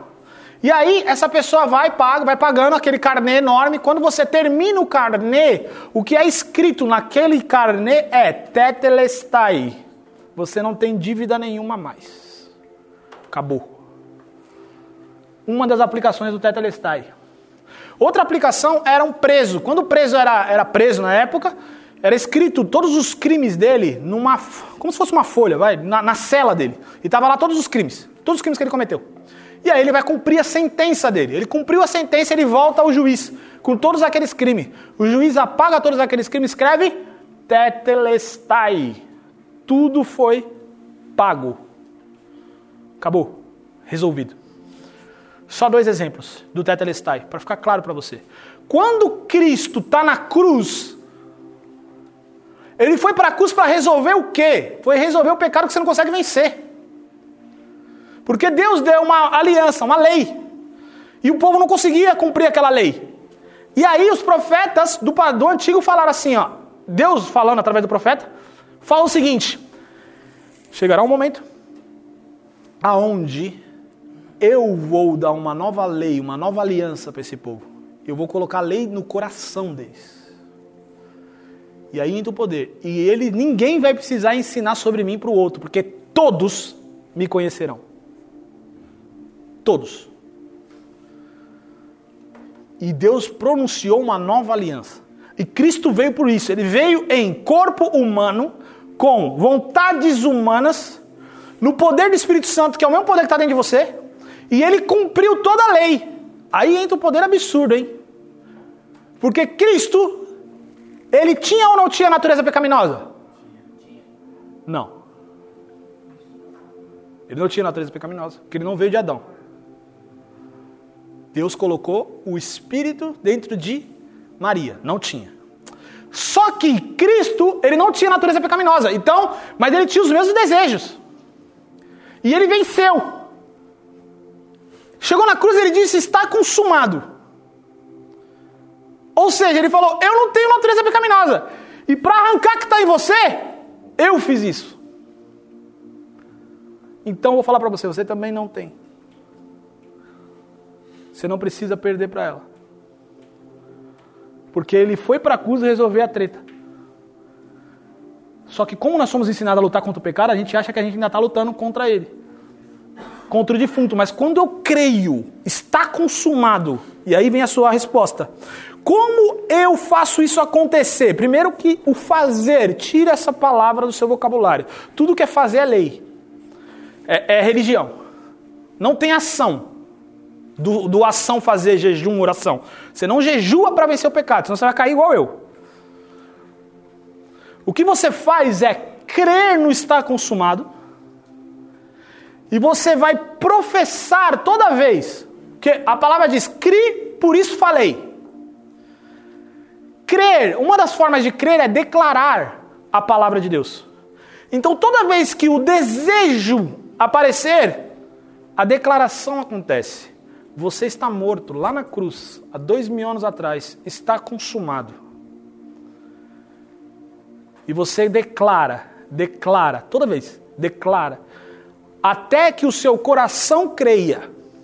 Porque crer não é de mente, é de coração, é de espírito. E uma das formas, você ouviu aqui, como que cria uma crença? Por repetição. Você ouviu repetidamente que você era inútil, que você era isso, criou uma crença. Agora você vai falar repetidamente: Eu sou justo. Eu sou limpo, eu sou filho. Pare de cantar, lava-me, limpa-me. Acabou essa merda. Você é limpo e você é lavado.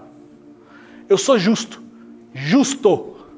Eu não preciso fazer nada para ser justo. Eu sou justo. Eu sou limpo, eu sou santo. Eu sou justo. Agora eu vou te perguntar uma coisa. É mais fácil um rico agir como rico ou um pobre tentando ser rico agir como rico? O, o que, que, é mais fácil? Oh, novamente. O rico, ele é rico, tem dinheiro. E ele age como rico. Você sabe que a mentalidade é diferente, certo? Ok. Agora um pobre está tentando ser rico. O que, que você acha mais fácil? O rico agir como rico ou o pobre que está tentando ser rico agir como rico? O rico. Por quê? Porque ele é, mano. Aí eu vou te fazer uma pergunta: é mais fácil o justo agir como justo ou alguém tentando ser justo agir como justo? O justo. Por isso que Cristo resolveu a treta. Você é justo, por isso não peca. Não é não peca para tentar ser justo. Entende a treta? O que você está tentando fazer? Você está tentando ser um pobre e tentando agir como rico. E aí vira uma vergonha, porque você não consegue. Mas quando você entende que você é justo, o desejo pelo pecado vai sumindo. Porque você é, você não está tentando ser.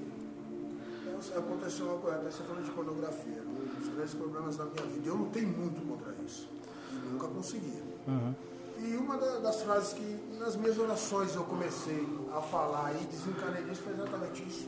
Hoje eu sou santuário de Deus, isso não pertence mais a mim. E antigamente eu tinha muita aquela coisa, perdoa, Senhor perdoa por isso, aquilo. No outro dia eu estava fazendo a mesma coisa. Você entendeu? Mas no dia que eu comecei a declarar isso, eu sou santuário de Deus, isso não pertence mais à minha vida, ela sai naturalmente. Saiu. É, porque o seu coração creu. Quando o seu coração crê, não tem como. Não tem como você voltar para aquilo que você creu. Acabou. Quando você creu, acabou.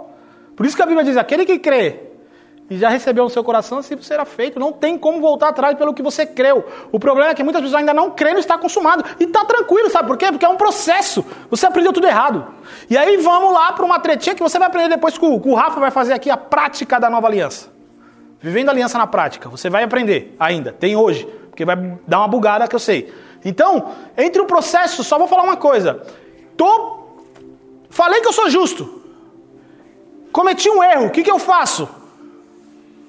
Eu falei que sou justo, mas não resolveu, eu errei de novo. Vou te falar uma coisa: você pode acreditar na realidade ou na verdade. A realidade é que você pecou, a verdade é qual? É que você é justo. Então você tem que repetir, declarar até que a realidade se torne a verdade. É até o seu coração crer. Eu falhei, está consumado, eu sou justo. Por isso que eu falei, você consegue se masturbar e falar com Deus? Então, putz, me masturbei, não vi pornografia. Eu sou justo. Eu sou justo. Cristo já consumou tudo na cruz. Tudo foi resolvido. E volta a orar, volta a conversar com Deus normalmente. Relacionamento. Não é o que você faz, é o que Cristo fez. Não é o que você faz, é o que Cristo fez. E você continua vivendo isso. Quando você menos esperar, vão passar meses sem você se masturbar, sem você beber até encher a cara e cair por causa do vício, sem você usar drogas. Por quê? Porque a crucificação aconteceu na sua vida. É isso. Você não precisa vencer o pecado. Cristo venceu o pecado. Você precisa se apropriar da vitória que ele te deu. É isso. Isso é nova aliança. Graça. A graça não é só o favor imerecido. A graça é um poder que te dá a habilidade de fazer o que antes você não conseguia. Antes era eu quero e não faço e faço o que não quero. Hoje é o Espírito Santo. Por isso que Paulo fala: Eu não vivo, Cristo vive em mim.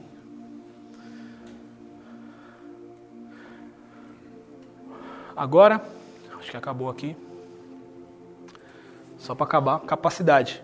Só vou citar bem rápido porque a capacidade é o que eu falei do pecado, mas aliado a outra coisa. Então vamos pensar no seguinte: ou você vive seus negócios baseado no que você faz, ou o poder da graça fazendo em você. Ou você vive a sua profissão baseado no que você faz, ou o poder da graça fazendo em você. Espírito, eu sei fazer. Eu sou bom no que eu faço. Mas eu sei que isso é um limite. Eu quero que a tua graça em mim faça-me ver coisas que eu não estou vendo. Faça-me enxergar coisas que eu não estou enxergando. Faça-me enxergar oportunidades que eu não estou vendo. E a graça de Deus, ela vai abundar, vai começar a te mostrar oportunidade de negócios, oportunidades de conexão com pessoas, oportunidade de levar a salvação para aquelas pessoas que moram na rua. Para qualquer coisa a graça funciona. A graça não resolveu o problema só do pecado, a graça resolveu todos. Então você pode prosperar pela graça, viver em família pela graça, tudo pela graça. E agora nós vamos ativar isso. Porque a graça vem por causa da sua identidade. A graça vem não porque você é evangélico. A graça vem porque você é filho. No momento que você aceita Cristo, você é filho. Acabou. A Bíblia disse que ele vos dá direito. E eu vou dar um alerta para vocês. Parem de acreditar no que falam. Acredita no que o documento diz. Porque o que o documento diz é o que Deus diz. Você é filho, ele deu o direito de você ser filho. Agora a graça atua em você. É a graça de Deus em você. E o que ativa essa graça, esse poder, é quando você reconhece a identidade de filho. E você toma conta dela de um jeito todos os dias. Eu sou filha. Eu sou filho. As coisas são atraídas para mim porque eu sou filho. Eu sou filho. Quando você declara isso, eu sou filho. Por isso que negócios são atraídos para mim. Por isso que a santidade cada vez mais é natural para mim. Porque eu sou filho de Deus. Eu sou divino. Eu sou do reino. Eu não sou da terra. Eu estou aqui passando por esse lugar mas eu sou um cidadão do reino. Eu sou espírito. Não preciso focar no que eu vejo. Eu foco no que eu creio. Eu foco na verdade, não na realidade. A realidade mostra que o Covid está matando mundo. Mas a verdade diz que tudo é possível que crê. Ou eu escolho a realidade, ou eu escolho a verdade. E a verdade é o que Deus disse. E agora eu vou pedir para você fechar o seu olho. Nós vamos fazer uma ativação.